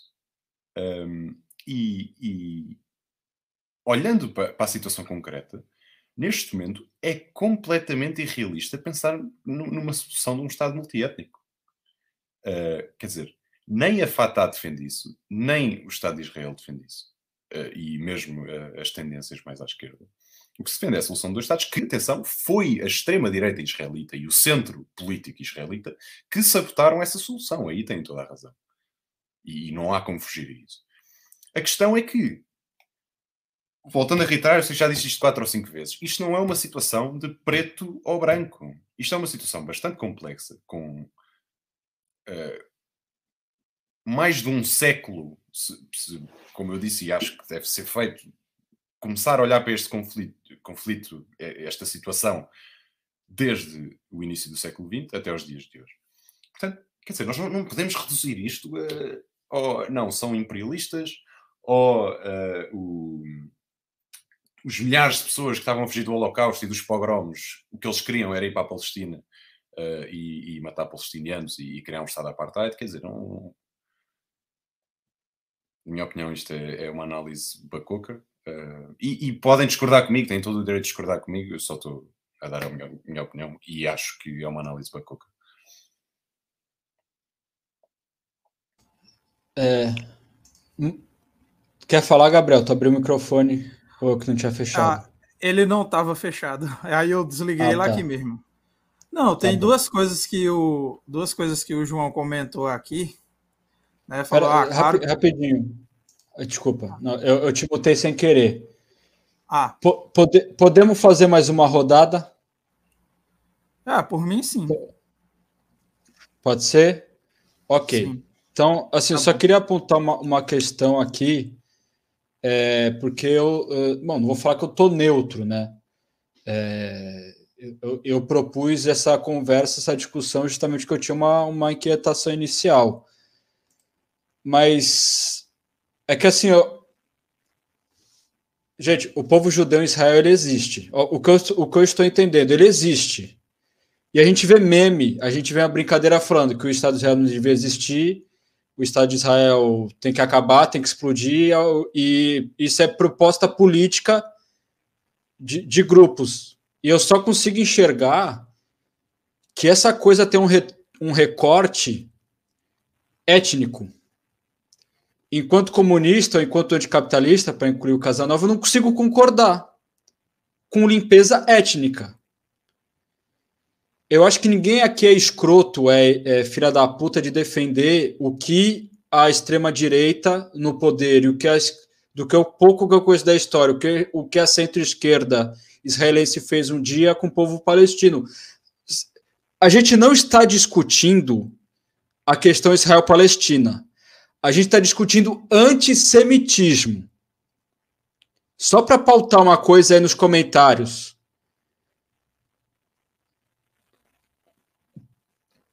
O, o que a condenação do, do que a gente faz, do que o Estado de Israel faz, o que ele rebate sobre o povo judeu no mundo. Não é o que a gente vai fazer com os Eu não quero fazer essa discussão, porque ela não cabe aqui. E qualquer discussão que a gente for fazer aqui vai, vai ser absolutamente leviana. O que, eu, o que eu quero discutir aqui, obviamente, o, o chat vai, a conversa vai, mas só para a gente direcionar um pouco, é uma questão étnica e como que a esquerda, do que observa em Portugal e Brasil, lida com a questão dos judeus. E eu vejo muito essa questão dessa, dessa caricatura do nariz gigante, daquela roupa preta, do, do, do ladrão, do, do, do ganancioso, e, e, isso resvala na nossa análise política, que a gente está desde ontem vendo as pessoas falar, mexeu com quem tem dinheiro. Gabriel, você tem dinheiro? Até onde eu sei, não, camarada. E, e você é judeu. Então, assim, mesmo no meu imaginário, eu já vi pessoas em situações tipo. Vi uma pessoa numa situação é, financeira difícil, daqui a pouco ela também fala, lógico, judeu, porque aquela, aquela pessoa ela sabe tirar dinheiro do cu, porque ela tem uma questão congênita dela ser endinheirada. E enquanto comunista não consigo aceitar isso. Entendeu? Da gente ver um grupo específico, o Casanova falou, os curdos devem ter direito à sua autodeterminação. Os sírios, os, os, os enfim, to, todas as nações. Só que a gente, quando chega o povo judeu, por algum motivo a gente não permite que eles tenham a terra deles. Isso é muito complicado. É, e só mais um comentário. O Fred colocou, eu acho que, porra, e todo mundo concordou, é uma merda que os judeus negros, etíopes e, e de outras etnias dentro do, do, do, espectro do judaísmo sofrem em Israel. Só que eu quero novamente dar um exemplo pessoal aqui. Eu estava até ontem. Portugal é uma merda, é um país racista, e elegeu chega, e bababá, e bababá, e tu toma um soco na cara quando tu vê o que aconteceu com, Mo, com Moise no Rio de Janeiro. O que, é que acontece com o povo preto no Brasil todo santo dia. E eu tô aqui todo patriotinha contra o português, e meu país, a minha nação, meu estado-nação, que eu tenho tanto orgulho para fazer oposição ao que eu sofro todo dia nessa merda enquanto imigrante, é uma merda. O Brasil é uma merda. O Brasil é uma merda, Portugal é uma merda, Israel é uma merda. Só que a gente hoje tem que pegar essas pessoas e colocar num lugar. E a gente vê o nosso campo político falar: pega esse povo todo e mata. Tá errado. Eu tenho a impressão que tá errado. Isso, etnicamente, está errado. Agora, a questão é Israel-Palestina, porra, é outra conversa. Tá bom? Desculpa, eu fiz uma conclusão aqui do que a gente conversou, e talvez não fosse esse objetivo, só que a, a coisa tá foi para um outro lado, entendeu? Não tem ninguém aqui defendendo o Netanyahu, ninguém defendendo o colono americano é, ir lá invadindo e pegando a terra do, do povo fudido pra caralho. Só que o judeu, ao meu ver hoje, não é isso. O judeu é uma coisa muito mais profunda. A gente não pode ser contra um, um, um grupo étnico, porra. Caralho, eles existem, eles devem ser camarada, porra. Eles têm que lutar conosco. Parece que. O é, que, que é? O povo israelense, judeu em Israel, tem um, uma dificuldade congênita que ele é automaticamente fascista? Ou a gente tem que trazer para o nosso lado? Me estendi, tá bom? Vai lá, Gabi, tá? Levantou o dedo aí. Tem um, um comentário muito, muito problemático que eu vi aqui e que eu acho que vai passar por. Vai ser muito importante para essa questão que a gente vai colocar a partir do que desenvolveu aqui essa discussão, mas o João Moreira colocou aqui: vocês não consideram que os judeus são a minoria religiosa que existe em vários países e não um povo? Não, primeiro porque não é uma religião. É, ser judeu não é uma religião. A maioria da população judaica, inclusive, geralmente nem sequer é religiosa. Em Israel, inclusive. Muita gente que não é secular, não tem religião. Então, não, não é uma, não é uma minoria religiosa. E tem outra questão também. O que sinaliza o judeu na modernidade não é mais a religião. Não é mais a religião. Isso era na Idade Média. Mas a partir do momento em que começa a consolidação do capitalismo, o judeu ele é marcado geneticamente. É uma questão racial. Você não tem como escapar de ser judeu. Você não pode se converter ao cristianismo, não pode se tornar ateu, se secularizar. Você vai continuar sendo judeu porque você nasceu judeu, porque é uma questão genética racial. Isso aí não sou eu que estou dizendo, porque quem racializa os povos racializados é o racista, não é o povo racializado. Então, assim, ah, não, não é um povo. É um povo. Forçaram a gente a ser um povo. Historicamente, a gente não conseguiu se integrar. A gente tentou se integrar, mas não deu, não, não deixaram a gente se integrar. Sabe?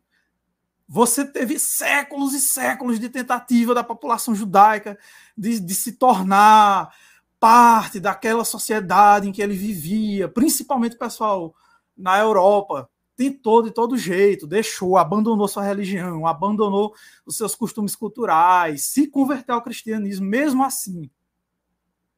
Sabe?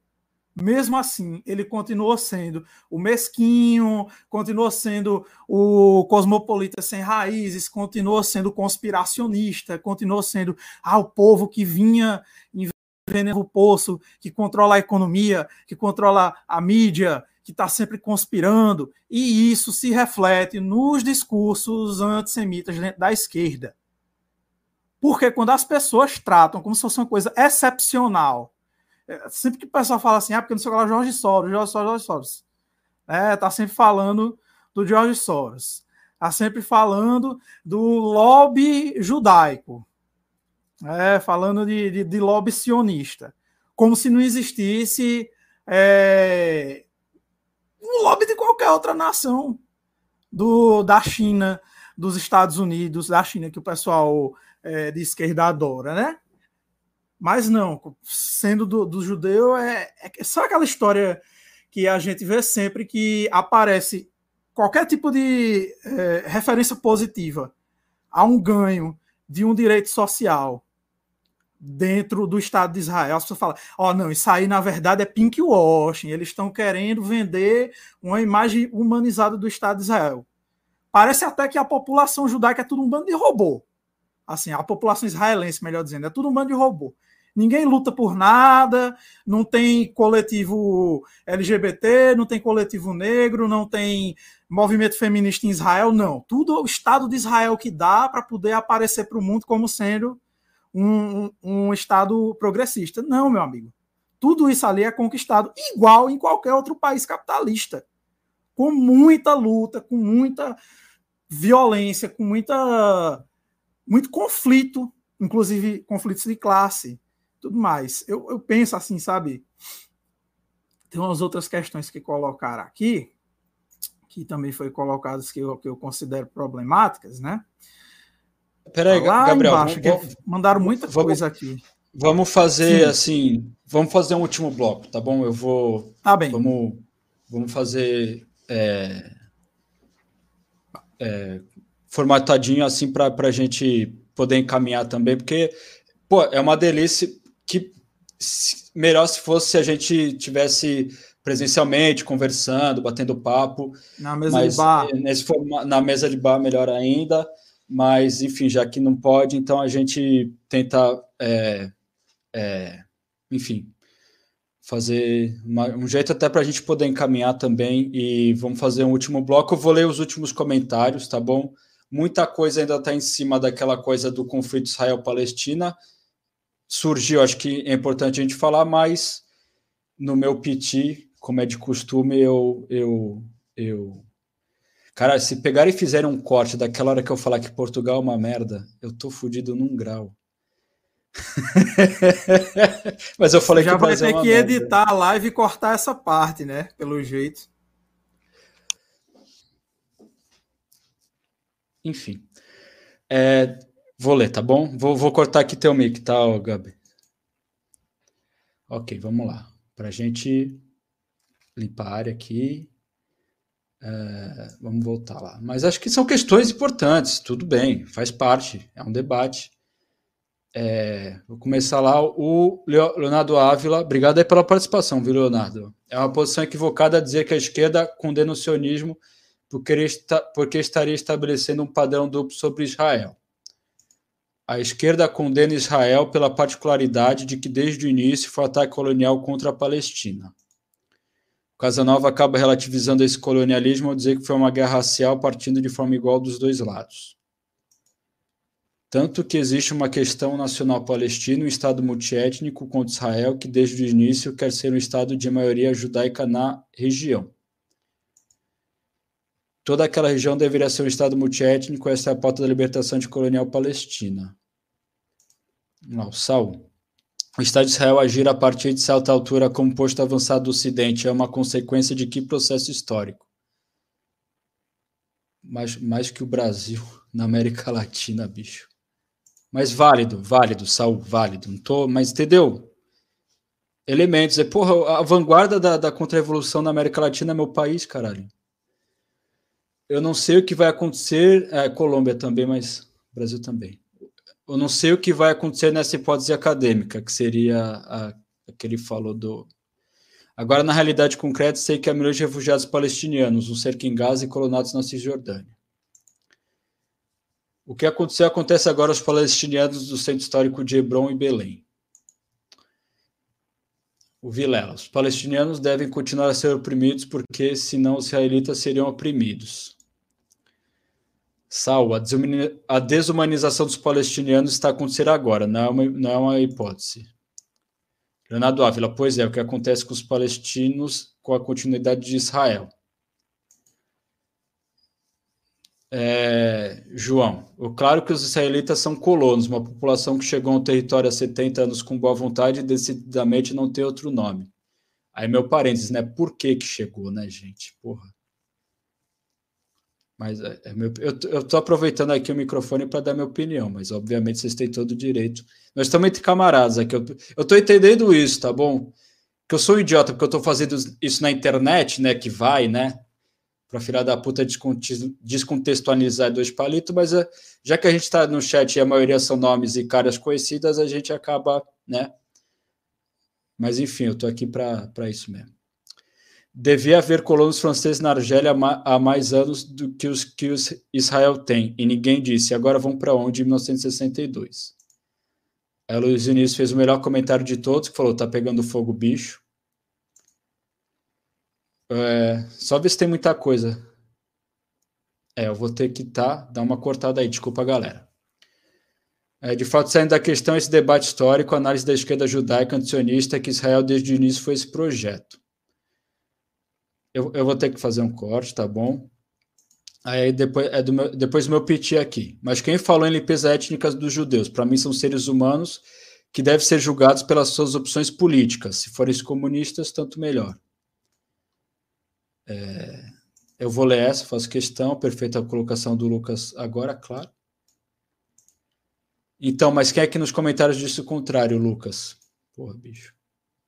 A esquerda é infestada de antissemitismo. Opa! Uma das expressões disso é tratar judeus na esquerda como inimigos por associação ao sionismo, o que não faz sentido. Judeus não são essencialmente ligados ao sionismo. A esquerda judaica antisionista existe. É, Saul, o nazismo sistematicamente filtra pessoas, organizações e categorias dos meios anti-imperialistas e pró-Palestina aproveitando essas críticas para espalhar categorias antissemitas. Interessante, hein? Isso só foi surgir depois que eu, que eu, que eu, que eu depeti, ó. Vocês são foda, viu?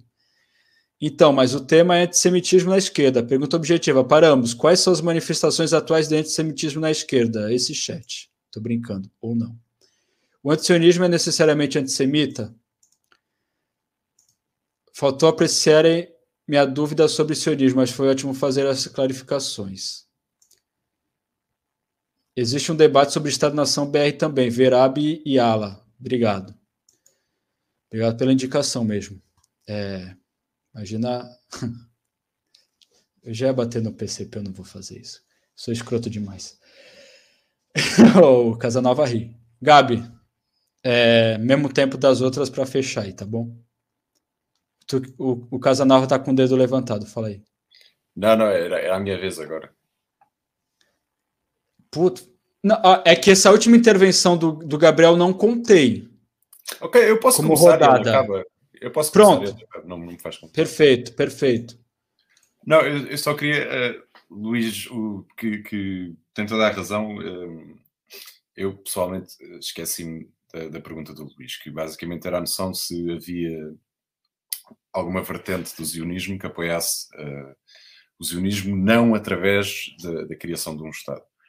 Uh, temos, mas uh, até historicamente são uma facção minoritária, era uh, a segunda alia que eu, que eu fiz referência há pouco.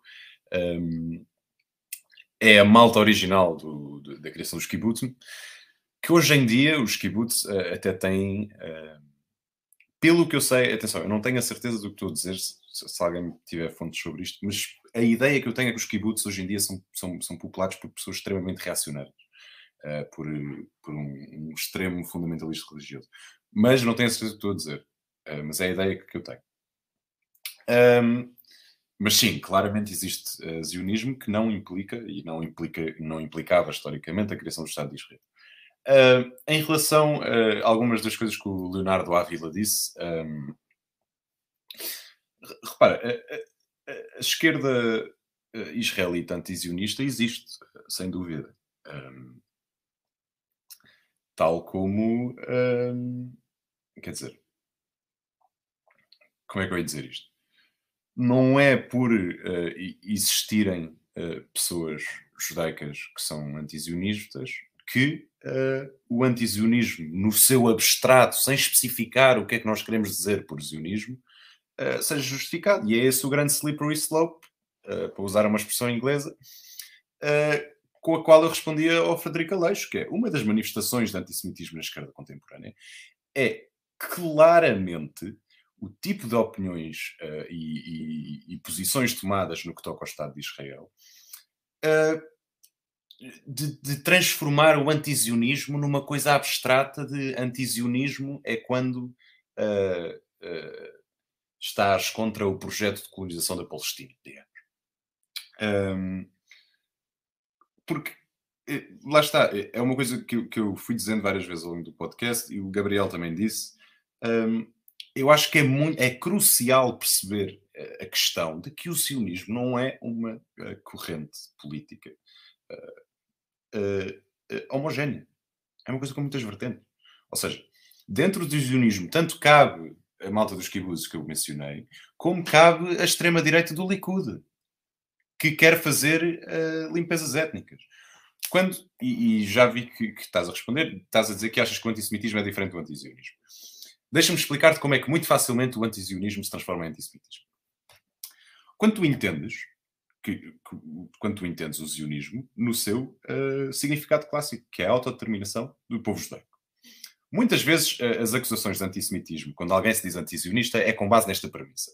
Mas depois, claro que tens uh, a malta que eu, para mim são malucos, são maluquinhos literalmente, que quando tu dizes que Israel é, é, é um Estado expansionista e um Estado da apartheid, chamam-te antissemita. Eu não concordo com isso. Claro que não és um antissemita por dizer isso. Estás a constatar o óbvio.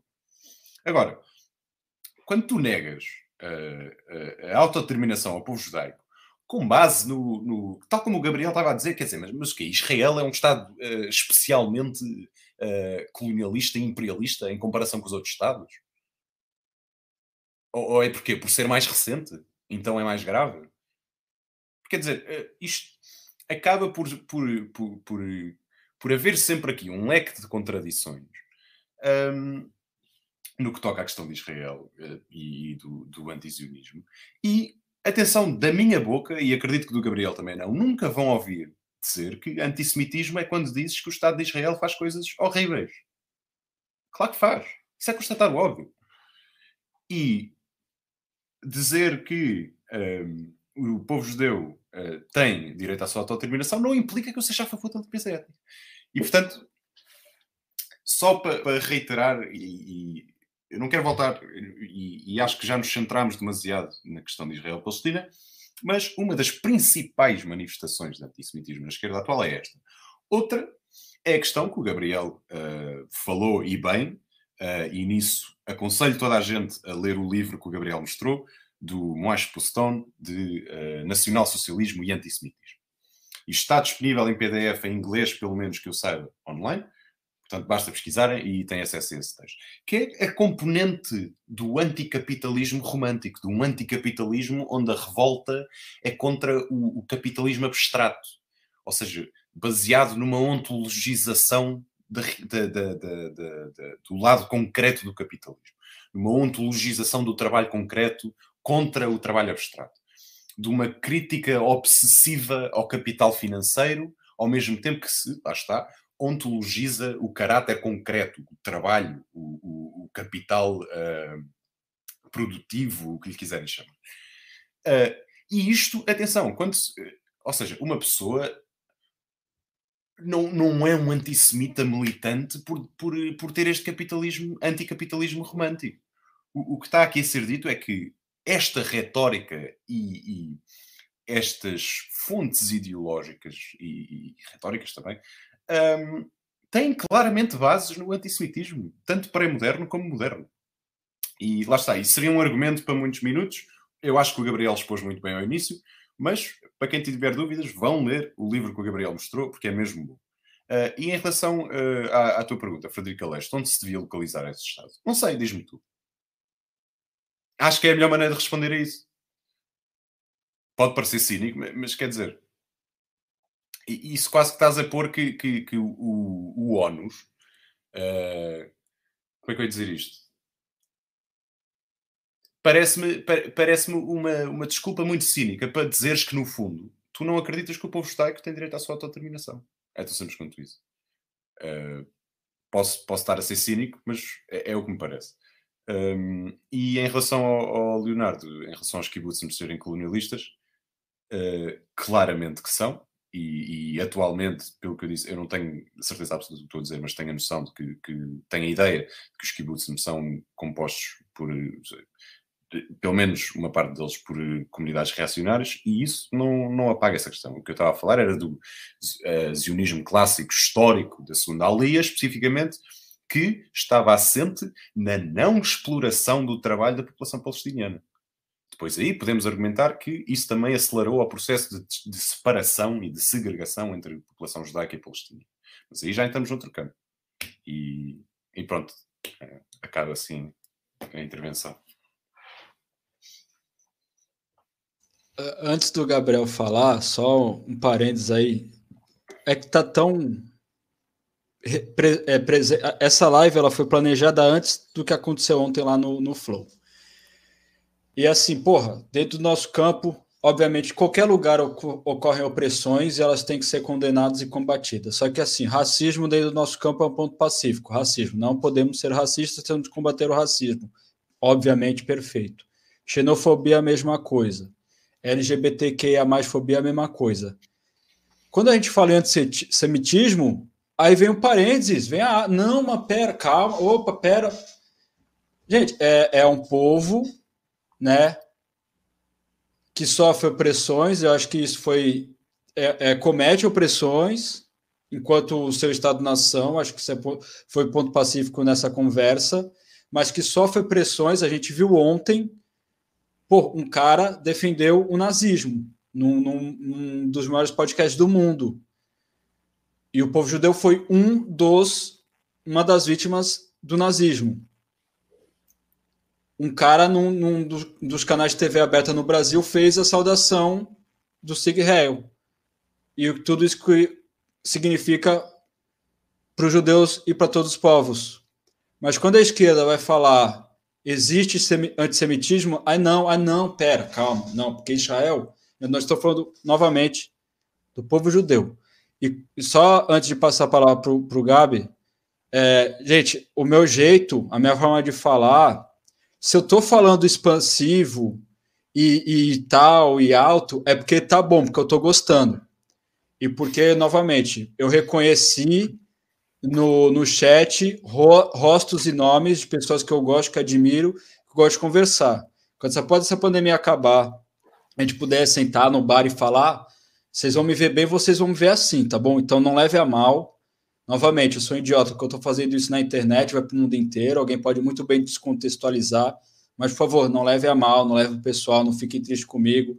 Eu, eu discuto assim, porque eu estou afim, porque eu gosto, porque está fervendo e está tá pulsando, e eu acho que a gente tem que fazer isso, é, é fazer ranger as contradições e debater e se pegar e se precisar mandar tomar no cu, manda, mas, porra, leva a dúvida para travesseiro, a gente conversa e vamos fazer acontecer. Acho que a gente cresce é isso, é movimento, e, e vida é movimento, e, e, luta é movimento, e discussão, e a gente cresce assim, tá bom? Então, antes de passar a palavra para o Gabi finalmente, né? Obrigado aí pela participação de todo mundo. Não leve a mal o meu jeito, mas tá bom? Estamos em casa, tá tudo bem. Continuamos amigos, tá bom? Gabi. É, eu acho que não tem uma expressão maior de antissemitismo de esquerda do que esse último comentário que entrou agora, né? O povo judeu não tem autodeterminação. Legal. Beleza, a gente tem que viver solto por aí, vulnerável ao antissemitismo, e é, fica por isso mesmo. Legal. Leonardo, nenhum Estado-nação e isso é um problema de todos os Estados-nação, ele foi formado sem algum tipo de contradição desse tipo. Entendendo? O Estado brasileiro, ele teve esse processo de negação da sua população negra, as populações indígenas, e eu não vejo ninguém falando que o Brasil tem que deixar de existir. O que é que é que um Estado judeu tem de excepcional, que os judeus não têm direito à autodeterminação, tem que viver solto por aí, e qualquer outra nacionalidade, é, qualquer outro, qualquer outro povo é, diaspórico como o povo judeu é, né? Não, mas os judeus não podem ter. É isso que eu queria entender. Que às vezes falar, ah, tá bom, não, mas onde é que é que vai se estabelecer esse estado e não sei o quê? Ah, teve outra coisa também que acho que foi do Vilela, que comentou aqui.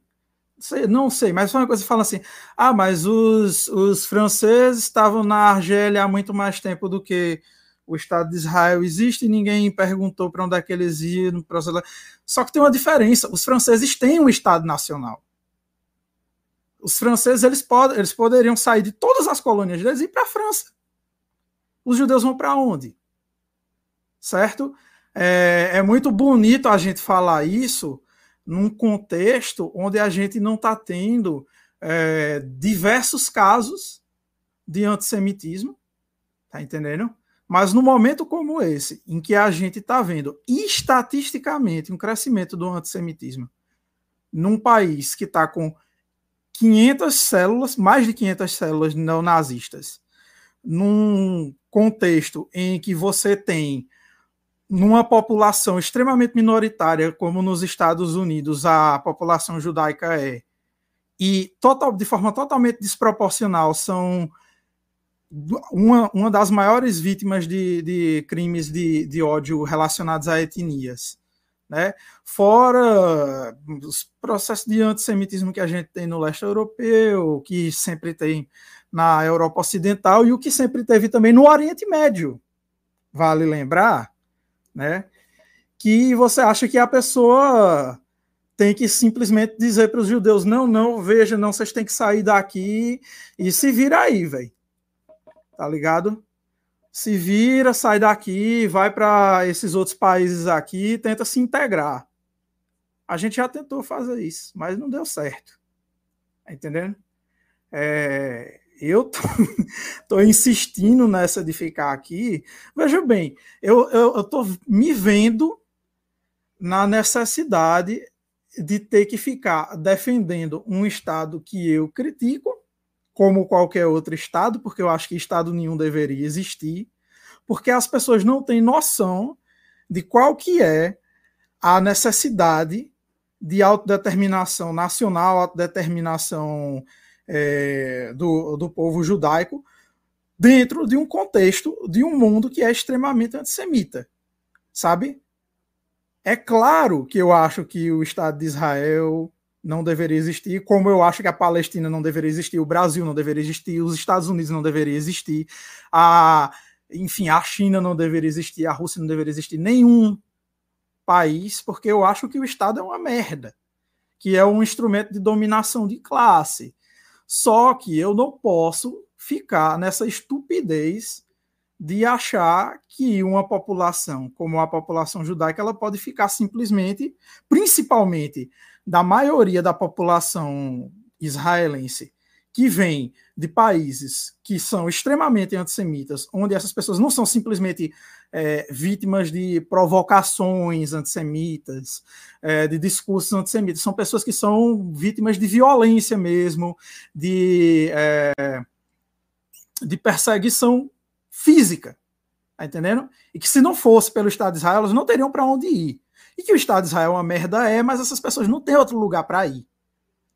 Aí perguntaram, ah, os palestinos também, com a continuidade do Estado de Israel. É por isso que eu lhe digo que dentro dessa minha perspectiva é de que se deve desocupar Cisjordânia, a faixa de Gaza, dividir o território e tudo mais, fazer ou a solução ou de dois estados, ou um estado binacional, multiétnico, como queiram chamar, mas o que eu defendo mesmo é que não deveria existir estados. Só que hoje não está dando, entenderam? E me parece que as pessoas que usam essa questão do Estado de Israel para ficar escrotizando judeus dentro da militância de esquerda, tá entendendo? Parece que não entendem muito bem como é que é o contexto político dentro do Estado de Israel, não tem ideia de como é que as coisas, as, as, as relações ali entre judeus e palestinos no Estado de Israel realmente se dão, porque se elas percebessem o quanto essas coisas são complexas, sabe? Eu espero que teria um pouquinho mais de, de, de ponderação na hora de, de falar sobre essas coisas. Certo? Porque eu penso que tanto é uma postura infantil, você simplesmente dizer, ah, não, é isso aí, do rio até o mar, até, tira todos os judeus dali, tem que acabar o, o Estado de Israel e não sei o que, as coisas não funcionam assim. O Estado de Israel não vai acabar. Dizer, vai eventualmente, se nós, comunistas, vencermos e todos os estados deixarem de existir. Óbvio, é esse o nosso objetivo.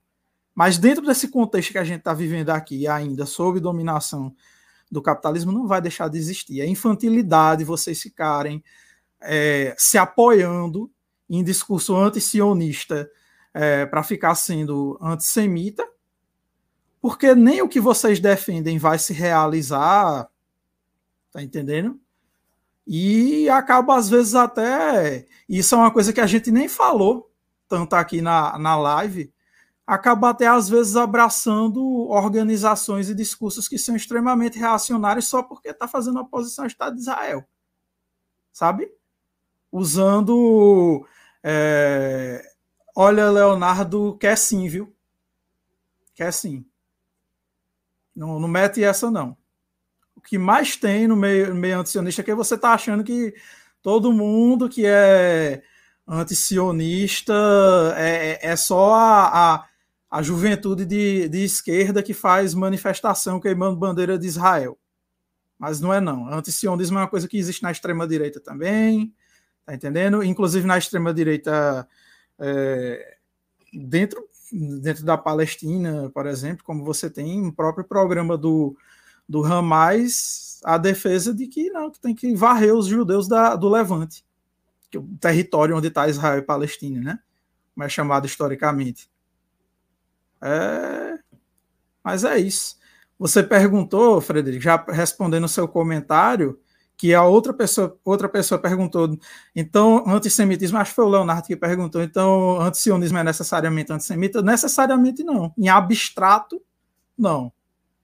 Agora, do que a gente está vendo, entende? Nos discursos, principalmente nesse momento em que teve uma. Algumas, na verdade, que a gente tem que lembrar que teve, por exemplo, aquele caso lá do Antônio Rizera há uns dias atrás, né? Algumas situações de antissemitismo, né? E o pessoal sempre ou metia aquela história do clube hebraica, ou então vinha com esse negócio de associar os judeus automaticamente ao sionismo, então e automaticamente também à branquitude, tá entendendo? Então eles falam que é isso, não, eu não, eu não tenho que me solidarizar com o caso de antissemitismo porque é judeu, judeu Israel e foda-se. Tá entendendo? Na teoria, na abstração, não, não necessariamente é antissemita, mas na prática principalmente levando em conta isso que eu falei sobre é, o que fazer com todos os judeus que fizeram aliar vindo de países onde eles são perseguidos por serem judeus. E para onde eles não podem voltar, o que, que você vai fazer? Você dizer que simplesmente o único lugar que abrigou eles não deveria existir, você está sendo o quê? Antissemita, não tem outra palavra. Enfim.